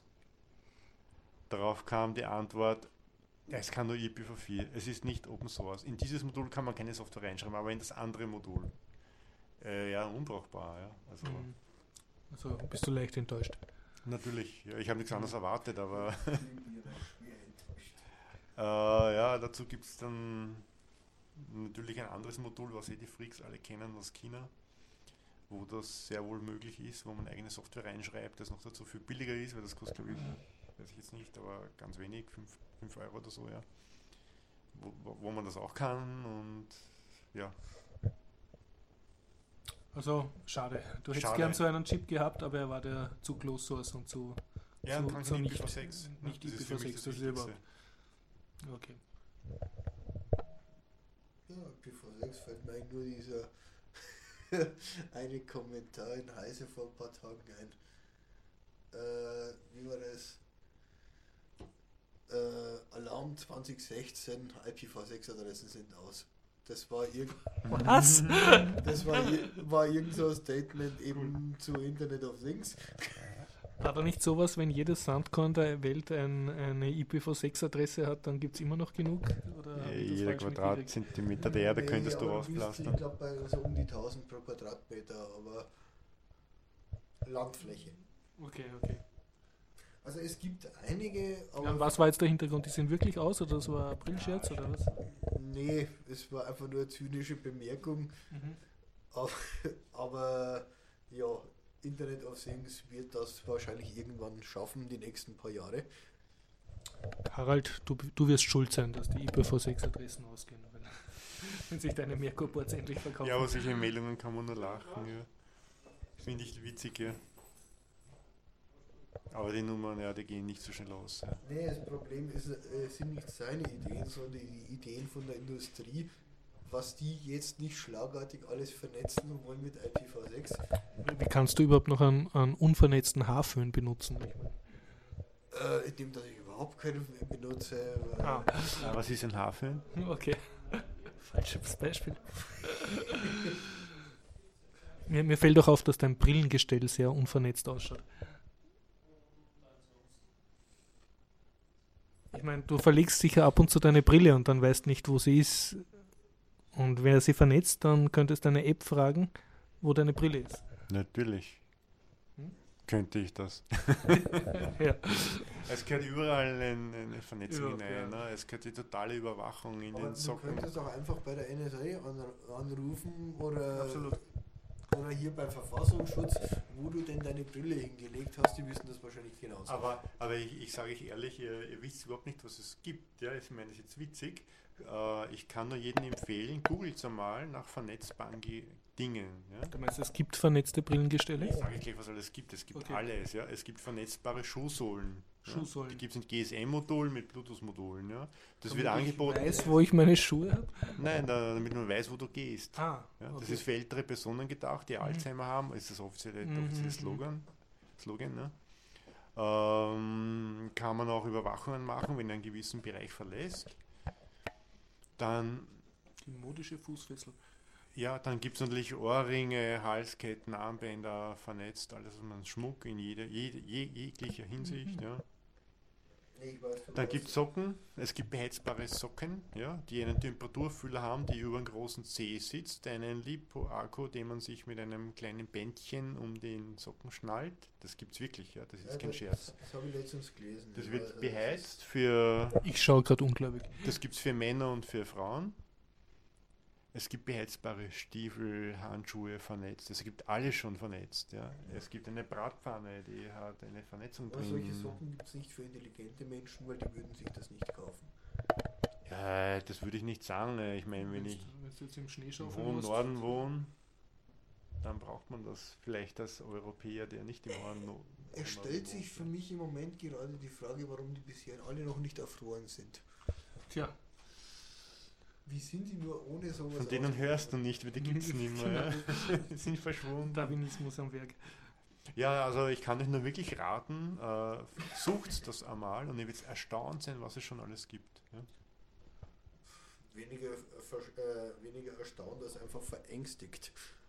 Ja, verängstigt, man muss sich so nicht umhängen, ne? aber Variables gibt es verdammt viele Sachen schon, die Ja. teilweise wirklich Spaß Es machen. gibt sehr viel davon, aber nur sehr wenig, was Sinn macht. Ähm, ähm, der Computer ist die Lösung, wo ist das Problem? ähm, Immer Ansichtssache. Oder nicht, ja? 42, ne? ich brauche kein Mensch. Na gut. Ich wollte Menschen erfinden dauernd Sachen, die man nicht braucht. ich wollte noch erzählen, dass ich bei einem Workshop von Florian war, der mir beigebracht hat, dass man mit Blender äh, Videos schneiden kann, was ich irgendwie nur sehr dunkel gewusst habe und jetzt weiß ich, das geht wirklich. Ähm, aber ich habe noch nicht viel gemacht. Ich kann nur sagen, es ist sehr lustig, äh, bei einem Workshop am Florian zu sein, weil in der Natur der Sache liegt, dass wenn der Florian einen Workshop macht, sind alle anderen Leute, die bei ihm im Workshop gehen, auch lauter Nerds, wie eben der Michael Ebner.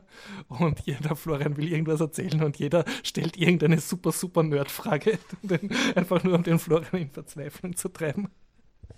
Und, und einer, der noch dabei war, das hat sich dann noch ein bisschen besser auskannt bei irgendeinem Teilgebiet und so. Also das war sehr, sehr, sehr nerdig, die Nerdspirale. Aber war, war nett, ja. Ja, auch Nerdspiralen. Ähm, ein paar Freunde von mir äh, züchten Chilis und Paprika und gewisse Tomatensorten. Und da es ja bei uns in, in Wien und nordwärts äh, nicht so warm ist, macht man das jetzt schon. Anzucht zu Im, Hause. im, Im Glashaus dann oder im, einfach im Blumentopf. Anzucht zu Hause, ja, sage ich einmal, in der Wohnung halt, ja.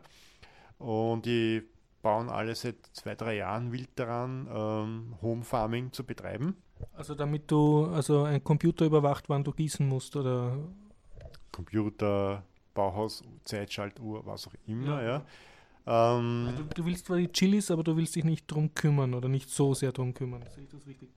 lass mich einmal ausreden. Ähm, es gibt im Winter ein Problem. Ja? Pflanzen brauchen.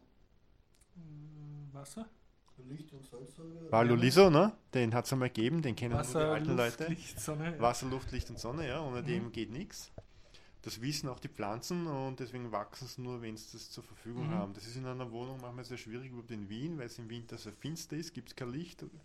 Okay, die Luft, da ist wurscht, äh, gießen kann man, aber an den Licht hapert. Ne? Wenn man dann normale Ah. Glühlampen nimmt, die nie- die es eh nicht mehr gibt, dann äh, zahlt man die Stromrechnung irgendwie schwierig und Du bräuchtest ja eine, eine UV-Lampe, ne, die Tageslicht macht. Die wäre eine Lösung, die ist sehr unklug, weil da sehr viel Wärme entsteht. Also Mhm. nimmt man Lichterketten.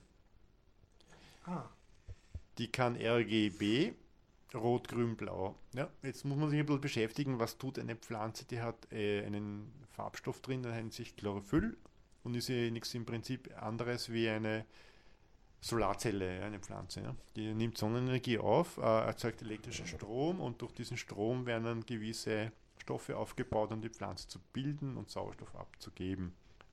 Ganz geschwinden Schritten. Und deswegen ist das Blattgrün da. Ne? Äh, Blattgrün ist grün. Das heißt, wenn es grün ist, braucht es die Pflanze nicht, ja, sondern das wieder reflektiert. Und die anderen Farben braucht es aber schon. Ne? Was sagt das für uns? Entschuldigung, braucht eine Pflanze nicht auch UV-Licht, damit das Ganze funktioniert? Dazu komme ich gleich. RG, also Rot, Grün und Blau keine Lichterkette. Jetzt kann man Strom sparen, indem man das Grün keinen Strom gibt. Ne? Mhm. Also nur blaues Licht und rotes Licht, weil das nimmt die Pflanze auf. Ja? Mhm. Und blau geht natürlich von bis und rot auch. Und rot wird, wird von der Pflanze verwendet und blau und grün nicht. So also spart man sich ein Drittel des Stromes gegenüber einer weißen Lampe. Also nimmt man Lichterketten und steuert nur diese zwei Farben an. Und mit einer Zeitschaltuhr kann man noch äh, bestimmen, wie lang das passiert oder durch einen Computer. Äh, gießt das Ganze noch hin und wieder und äh, macht das Ganze, nagelt man fest oder klebt man auf eine Holzplatte, die man über dem Pflanzen oder eben diesen Torfpillen montiert, steckt die Samen rein, gießt und schaltet das Licht ein und aus. Und siehe da, es wachsen dann wunderbare kleine Pflänzchen, die man dann nach, meistens am besten nach Ostern und in, wie heißt das, da gibt es so Tage, die heißen die Eisheiligen, glaube ich, die sind nicht umsonst erfunden worden, weil da gefriert es noch einmal und danach sollte man die Pflanzen raussetzen. Und das ist auch gerade in bei den Leuten, die ich so kenne. Ja, man beachtet den letzten Winter. Also ich würde mich auf die alten Bauernregeln in Anführungszeichen nicht mehr verlassen, weil es kann passieren, dass es furchtbar daneben geht. Ah, da kenne ich eine Bauernregel. Wenn der, Bauer, äh, warte, warte, das ist, glaube ich, die erste Bauernregel im Biertacher Podcast, bitte. wenn der Bauer in Schnee pinkelt, ist Winter. Ja, wir schweigen jetzt alle betreten, weil es sich nicht reimt. Das reimt sich nicht, das ist eine Erkenntnis. Ne? Ah, okay. Das soll ja das Wetter vorhersagen, die Bauernregel. Mhm. Ne? Also, Ja. Das, ist, wohl- das ist wohl eher wie Greta Gockel auf dem Mist, ändert das Wetter, das bleibt so wie es ist. Ne? ja, genau, das sind die Bauernregeln. Aber jetzt nochmal zurück zu meiner Frage. Ich brauche bei dieser LED-Lichterkette, wenn ich jetzt grün ausschalte, keine UV-Komponente. Ich habe immer gedacht, die Pflanzen brauchen ein UV-Licht, damit das wirklich funktioniert.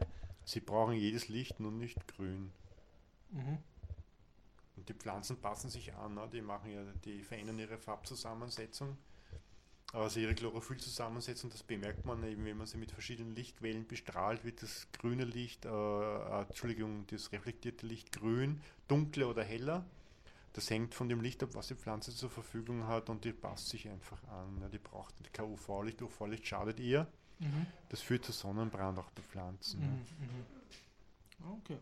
Es braucht die hochenergetische Strahlung schon, aber nur bis zu einem gewissen Bereich. Ja. Wenn es zu hoch wird, kriegt es auch einen Sonnenbrand. Ja, das ist natürlich durchaus überraschend, dass die Pflanzen genau das Licht brauchen, was wir haben. Ja, das überrascht total. Das liegt vielleicht daran, dass die Sonne relativ konstant ist. Ja.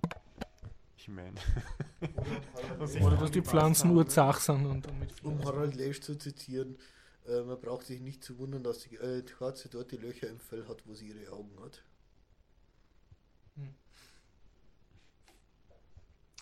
ja, und die Natur hat immer Lösungen parat. Also, wenn du sie mit diesem Licht bestrahlst, wachsen sie gut. Das Problem hat dann der Mensch, ja, wenn du hinschaust, schauen die Pflanzen dann braun aus, ja, weil grün fehlt. Und da denkst du, oh je, es ist alles kaputt. Ne? Deswegen Erfahrung, äh, mach einen Schalter dazu, wo du das Grün dazu schaltest. Menschenlicht. damit, du, damit dein menschliches Auge wieder die Qualität deiner Pflanzen sieht, weil du siehst es nicht. Das schaut aus wie verdörrte braune Dinger dann. Das ist interessant, was du sagst. Mein Vater ist nämlich äh, rot, äh, rot-grün, also farbenblind. Ne? Und der sagt auch immer, grün, ist für, grün und braun ist für ihn dasselbe. Ja. Und, und das, das schaut dann braun aus und da kannst du nicht mehr unterscheiden, ob die Pflanze, ob sie gut geht. Ne? Mhm. Deswegen macht man einen Schalter, wo man das dann dazu schaltet, das Kontrollblick und schaltet es wieder aus, was es für Strom kostet. Das nennt man Home Farming oder ja. Und was berichten die Home Farmer? Schmecken die Chilis dann super toll oder? Naja, das dient ja dazu, die dunkle Jahreszeit zu nutzen, um Jungpflanzen zu Mhm. züchten, die man dann natürlich später umsetzt in größere Gefäße und dann in den Garten stellt, in die Sonne, damit sie gut wachsen. Äh, nur ist die Sonnenzeit bei uns zu gering, dass das in der natürlichen Umgebung Mhm. funktioniert, also musst halt vorzüchten, ja? Mhm. weil die Pflanzen sind dann nicht einheimisch und täten da gar nicht wachsen. Ne? Aber was, was berichten deine Home Farmer Freunde? Also ist das, ist das schön, dann die eigenen Chilis zu essen oder kriegst du dann als Arbeitskollege sozusagen, kriegst du dann äh, ab und zu ein, ein Chili geschenkt oder sowas? Ja, ja, im Herbst gibt's dann, kommen die Kollegen mit den großen Säcken und du kannst tonnenweise Paprika und Chilis haben, wobei ich Chilis gar nicht mag. Aber ich nehme dann, dann die Paprika. Mhm. Manchmal kriegt man noch ein paar Tomaten. Äh, das sind eher weniger, aber sind auch. Die knallen Echt gut. nicht. Ja, genau, die knallen nicht. Die sind nur rot und schmecken gut. Mhm. Nee, selbstgezogene Chili können durchaus auch Power haben. Okay. Ja, das ist wichtig, weil man kriegt da fast nichts zum Kaufen. Ja. Das, die Chili-Pflanzen, äh, Entschuldigung, die Chili, die fertigen Chilis, die du kriegst, das sind ein paar Sorten. Es gibt ein paar hundert Sorten und der hat Chilis mitgebracht. Die kennt man vielleicht aus so Ja. Büchern, ne? Okay, okay. mit lateinischen Namen und da gibt es die schauen aus wie Lampions und die schauen aus wie, da gibt es Formen, die man ja bei uns ja gar nicht kennt. Ja. Bekannter hat bei uns aber selbstgezogene Habanero mitgebracht. Habanero sind super böse Chilis, oder? Äh, ja, die sind richtig heftig. Mhm. Wir haben einen Koch dabei gehabt, der es entsprechend fein sogar schneiden konnte, aber das hast du nicht fressen können. Mhm. Übrigens, Klaus, äh, wir müssen noch was berichten für einen Podcast. Wir waren nämlich beim Garib am Sonntag und haben uns einen kurdischen Film angeschaut. Äh, ja. Das habe ich mir vorhin schon überlegt, ob ich da was dazu sage. Bitte sprich, weil weil ich ich hab habe nicht alles kapiert, also vielleicht hast du. Nein, also ich habe definitiv auch nicht alles kapiert, aber das war nur wieder ein Film, also wenn man den gesehen hat, kann man getrost äh, Suizid in Erwägung ziehen. Sprechen wir mal ums Ambiente. Äh, Es war wahrscheinlich auch für dich dein erster kurdischer Filmabend beim Garib. Nee, also ich, ich will es mal so sagen, es war wirklich ein hochinteressanter Film, nur das ist eigentlich nur schlimmer wie Tarkovsky, also einmal anschauen reicht da nicht, um ihn zu verstehen. Und der war sehr, sehr tiefgründig. Also man hat genau gemerkt, er hat sich sehr viel überlegt, der gute Mann, äh, der da Regie, äh, Regie geführt hat. Aber das jetzt nach dem ersten Mal an, ansehen, irgendwie runterbrechen zu wollen, also das maße ich mir nun wirklich nicht an. Na gut, dann erzähle ich über welchen Film es überhaupt geht. Äh, Es geht um den Film Jol, der Weg von, äh, bitte in den Shownotes nachschauen, vom kurdischen Re Regisseur, äh, der auch beim Garib als Bild äh, hängt, gleich neben der Flagge, äh, neben der Landkarte von Kurdistan. Und ähm, das Ganze war so eine, eine geschlossene Veranstaltung eigentlich, also am so Samstag war das, ne? Samstag waren so circa zwölf Leute beim Garib und er hat halt auf dem großen Monitor diesen Film, äh, ich nehme an, sogar als VHS-Video äh, gezeigt. Müsste sowas gewesen sein. Ein uraltes ORF-Logo drin. Ja. Also Von den Kunststücken Zeit- damals aufgenommen. Zeit gab es noch keine Ja. DVD. Und worum ging es? Also es, äh, ja, und äh, was man dazu sagen soll, sehr empfehlenswert, es gibt ein gutes kurdisches Essen, also erst Essen und dann äh, kurdischer Problemfilm. Und ähm, worum ging es in dem Film? Also es, es war eine Geschichte von mehreren miteinander befreundeten äh, Strafgefangenen, die auf Stra die Hafturlaub haben und dann in einer Woche sozusagen ihre Familien besuchen dürfen. Hast du das sollte auch so kapiert? man sollte vielleicht dazu anführen, dass der Regisseur selbst über doch sehr lange Zeit in Haft war und das einer seiner letzten Filme war und einfach äh, dadurch wohl das Haftmotiv äh, das Dominante war. Genau, der, also der Garib hat am, am äh, bevor der Film losging auch seine kleine Rede gehalten, wo er die, die Hintergründe und, und die Umstände dieses Films erzählt hat. Dadurch hat man sich ein bisschen eingestimmt. Und das Ganze wurde in den 80er Jahren gedreht, also zur Zeit vom Militärputsch in der Türkei. Und äh, ich muss zugeben, ich habe nicht alle Schauspieler auseinanderhalten können. Die meisten haben nämlich einen, einen Schnurrbart gehabt und nicht sehr viel geredet. Wie ist dir da gegangen? Ja, doch, also das war so richtig, eigentlich schon fast klischeehaft, der Schnurrbart. Aber, Sie haben alles so ein bisschen Saddam Hussein-mäßig ausgeschaut eigentlich. Ja, das ist jetzt fast eine Beleidigung für Hussein. Ja, okay, stimmt. Nein, nee, also es war, also es schon unterschiedlich, aber. Es, was man bei uns immer so als das klassische Klischee hat vom Schnurrbart her, also das war in, in diesem Film wirklich prächtig dargestellt in allen Facetten. Ein Film für Schnurrbart-Freaks. das auf jeden Fall. Ja, und, und also ich, ich erzähle jetzt einfach meine Eindrücke. Äh, also der, der, Haupteindruck war, der, der Film war lang und er, er war nicht fröhlich. Also es ist eher ein, ein trauriger Film. Und äh, laut Garib beschreibt er halt sehr gut äh, die Türkei oder Kurdistan in den, in den 80er Jahren. Und worum ging es? Also diese Gefangenen kriegen halt ihren Hafturlaub und machen sich dann mit, übrigens mit einer Dampflok, mit Zügen hauptsächlich auf ihre jeweiligen Heimatdörfer und ihre Familien zu besuchen. Und die Familien sind halt in unterschiedlichen Stadien der Nichtfunktionalität.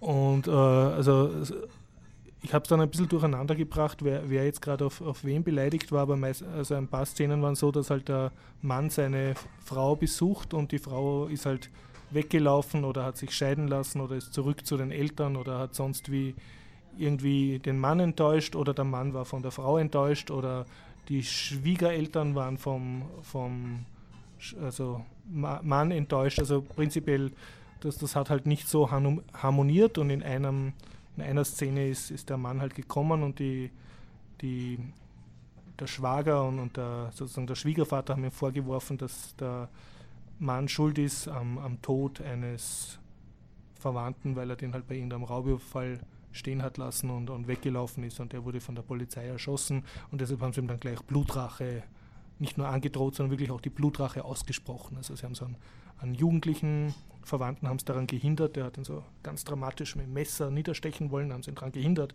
aber haben sie dann gesagt, lass dich nie wieder blicken und, und deine Kinder und deine Frau gehört zu uns und wir, äh, Blutrache spreche ich dir aus. Habe ich es richtig in Erinnerung, Klaus?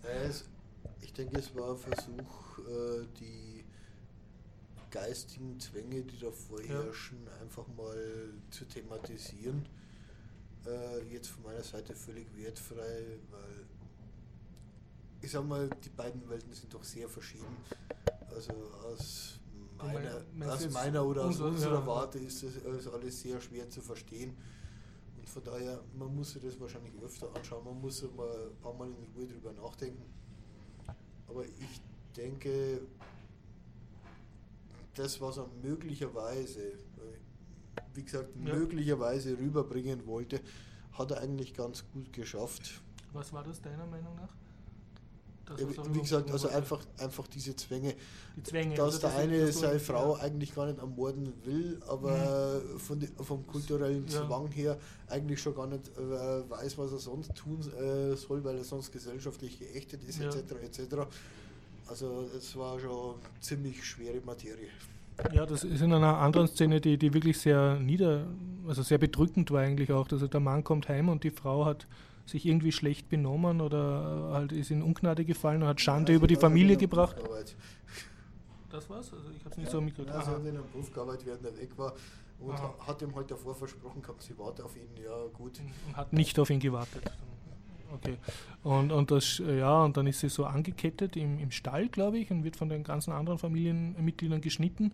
Und er kriegt dann den Auftrag, sie irgendwie zu ihrem Bruder oder so zu bringen, über einen verschneiten Gebirgspass, wo sie dann, erfährt man nicht genau, was dort passiert, aber sie hat mit ihrem Leben abgeschlossen. Und, und er versucht sie dann halt über diesen Gebirgspass zu bringen und vorher beschimpfen sie sich noch. Und sie, sie hält aber das auch nicht durch, diese Wanderung über den Gebirgspass, weil die Männer sind zwar sehr gut eingekleidet, aber sie hat halt nur ihre, ihre Tracht an und ja, also nee, also nicht gut versorgt. Wie gesagt, also das ist kein, äh, kein Film, äh, bevor man fröhlich äh, in die nächste Disco geht. Ja, es fehlt so ein bisschen das Hollywood-typische Happy End. Ja. was ja mal positiv anzumerken wäre. Ja, du, du weißt aber erst, was du daran vermisst am Hollywood-typischen Happy End, wenn du so einen Film siehst. Na, und, und was. was nee, ja. In dem Moment weiß ich, dass es ja noch interessante Filme gibt, weil das Hollywood-typische, das ist einfach nur hirnlos. Ja, na, in Und dem Sinn hat er viel. Das sind nur wirklich äh, Filme, die haben eine gewisse Aussage. Da musst du anschließend nochmal hinsetzen und mal drüber nachdenken und vielleicht noch ein zweites und drittes Mal anschauen. Ich, ich kann jetzt nur sagen, was, was ich als Ausla Aussage beim ersten Mal zuschauen herausgelesen habe oder, oder so mitgenommen habe. Und das war, wie, wie du schon sagst, dass, die, also, dass in einer sehr archaischen Gesellschaft, also je, je mehr die Richtung Kurdistan fahren, desto archaischer wird sozusagen, dass halt der Blutrache und, und äh, Ehre der Familie halt praktisch äh, Zwänge dem Einzelnen auferlegt, die vergleichbar sind mit dem Gefängnis, aus dem er vorher rausgegangen sind. Also er ist nicht frei in seinem, in seinem Handeln. Er muss Sachen tun, auch wenn er sie selber gar nicht tun will. Ja, so betrachtet war er im Gefängnis dann noch wesentlich freier. Ja, also das, das war wirklich die, die beklemmendste Aussage daran, dass im, im Gefängnis fast ein Ort der Zivilisation zum Teil gegen die, die ganz argen Dörfer waren. Ja, da, da war halt ein gemeinsamer Feind und dagegen hat man sich einfach verbündet Ja. und jeder da drin war mehr oder minder gleich.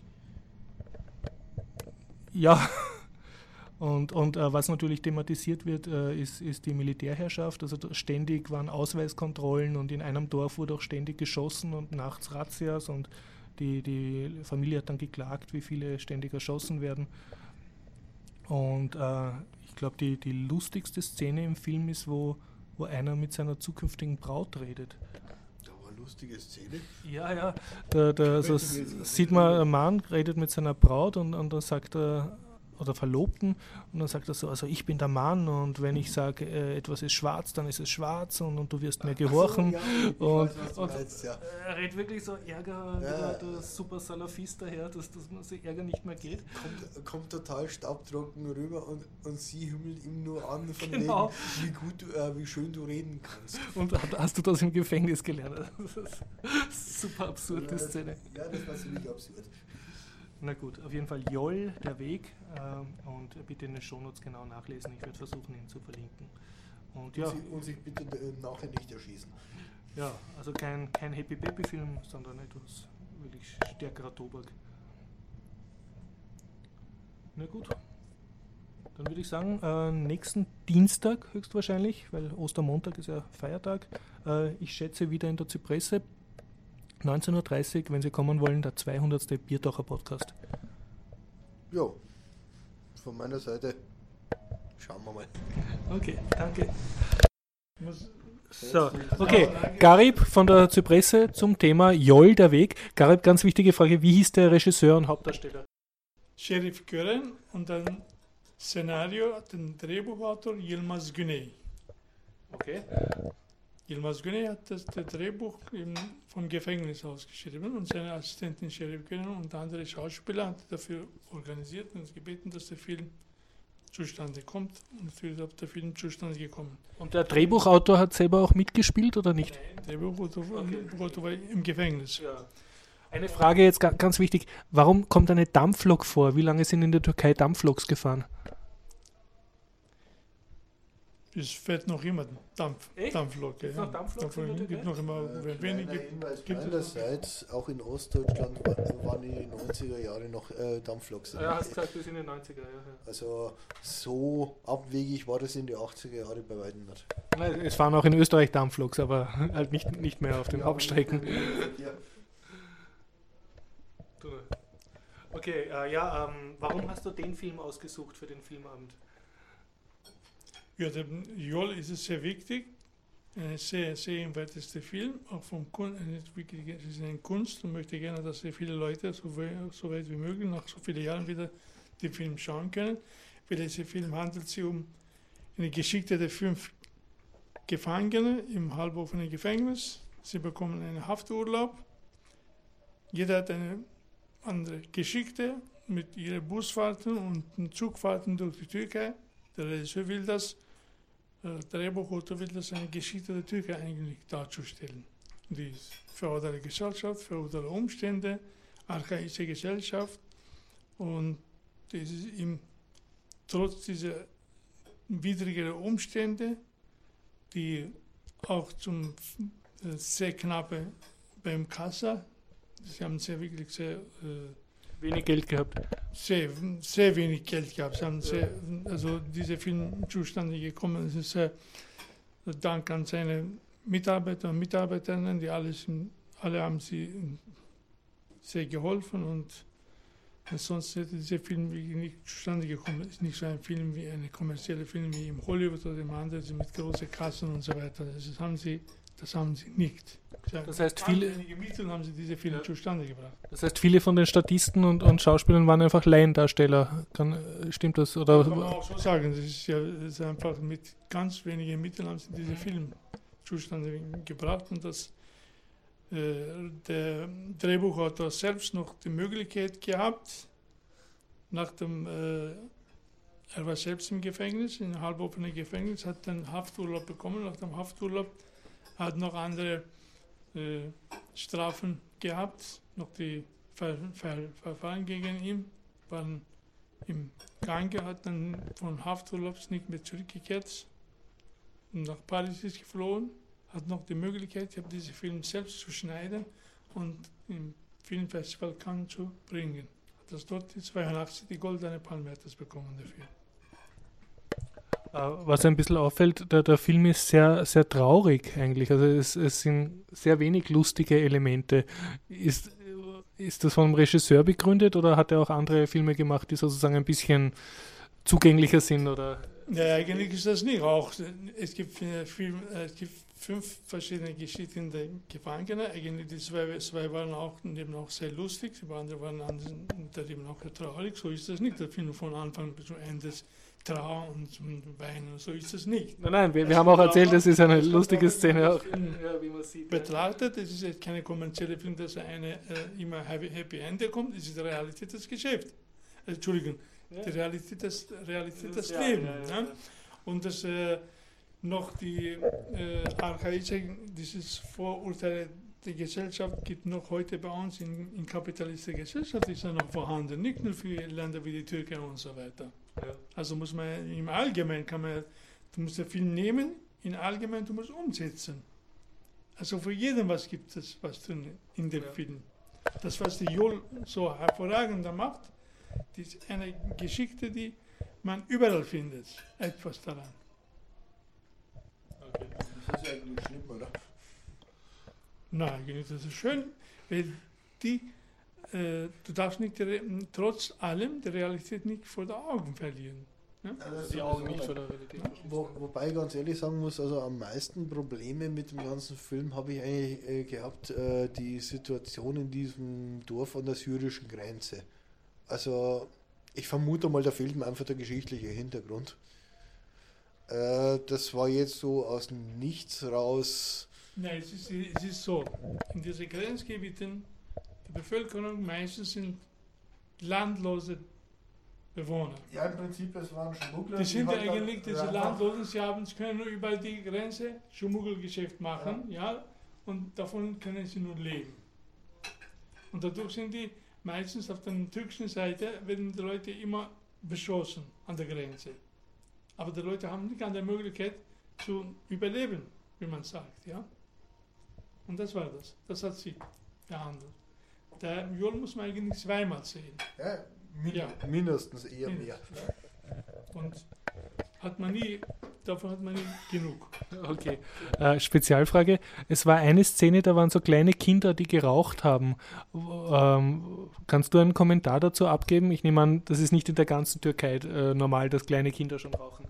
Nein, das ist natürlich nicht, ne? das ist auch ein bisschen äh, poetisch, ein bisschen poetisch gemeint, aber es gibt schon vorhanden, das ist in, gibt in äh, Städten besonders, wo überfüllte Bezirke gibt, einfach, das Kinder sind äh, einfach äh, ohne Parkplätze, ohne Spielplätze, die Kinder einfach im Gassen sitzen und das hier und fangen an zu rauchen, genau solche Sachen, wollten, Mhm. dort wollte eigentlich das zum Ausdruck bringen. Nicht, dass beginnen unbedingt die Kinder, die, jede Kinder raucht das und die Kinder Ja. mit den 10 oder 12 Jahren fangen zum Rauchen. Ja. das schon. Dass Ja. da mancher dabei gelacht hat, das habe ich sowieso ein bisschen sehr befremdlich Genau. gefunden. Ja. Weil eigentlich war an der Szene überhaupt nichts witzig. Ich habe das in einem anderen türkischen Film mal gesehen über einen, einen, einen Lehrer, der in die Verbannung geschickt wird, sozusagen in die, in die Provinz. Und, und dort wird dann das sozusagen als Metapher verwendet, wie, wie primitiv das Dorf ist, wo er hingeschickt wird, dass da die Kinder halt das aus Gaudi rauchen ne, und, und keiner regt sich auf. War das so? Also von mir aus hätte ich es jetzt mal so gesehen, dass es einfach ein Zeichen für Armut ist und dass einfach äh, das Rauchen für einen äh, äh, gegen Hunger stattfindet, so wie es eigentlich nach dem Krieg war teilweise. Also ich habe das jetzt, wie gesagt, also intuitiv mal in die Richtung geschoben, äh, dass das in der Türkei möglicherweise einen anderen Stellenwert hat. Okay, gut, das mag natürlich sein, aber das war halt so äh, von mir intuitiv der Eindruck. Und wo ich dann irgendwie schon äh, das als witzig zu finden, also als lustig, habe ich das in keiner Weise empfunden. Nein, nein, lustig ist Ja. es nicht, aber das ist auch, äh, auch eine Geschichte. Es ist ja nicht so, das ist so, Ja, Noch- noch- gehört dazu, ist, Ja. ist einfach eine Darstellung der Realität. ja, Andere Frage. Äh, der Film geht ja sozusagen, wenn ich das richtig kapiert habe, er ist ein, kann man auch lesen als, als Anklage in, äh, wie die archaische Gesellschaft ihre eigenen Frauen unterdrückt oder ihre eigenen Leute. Also es- wie, wie, sehr ist, wie ist der Film angekommen in der Türkei oder in den Gebieten, in denen er gespielt hat?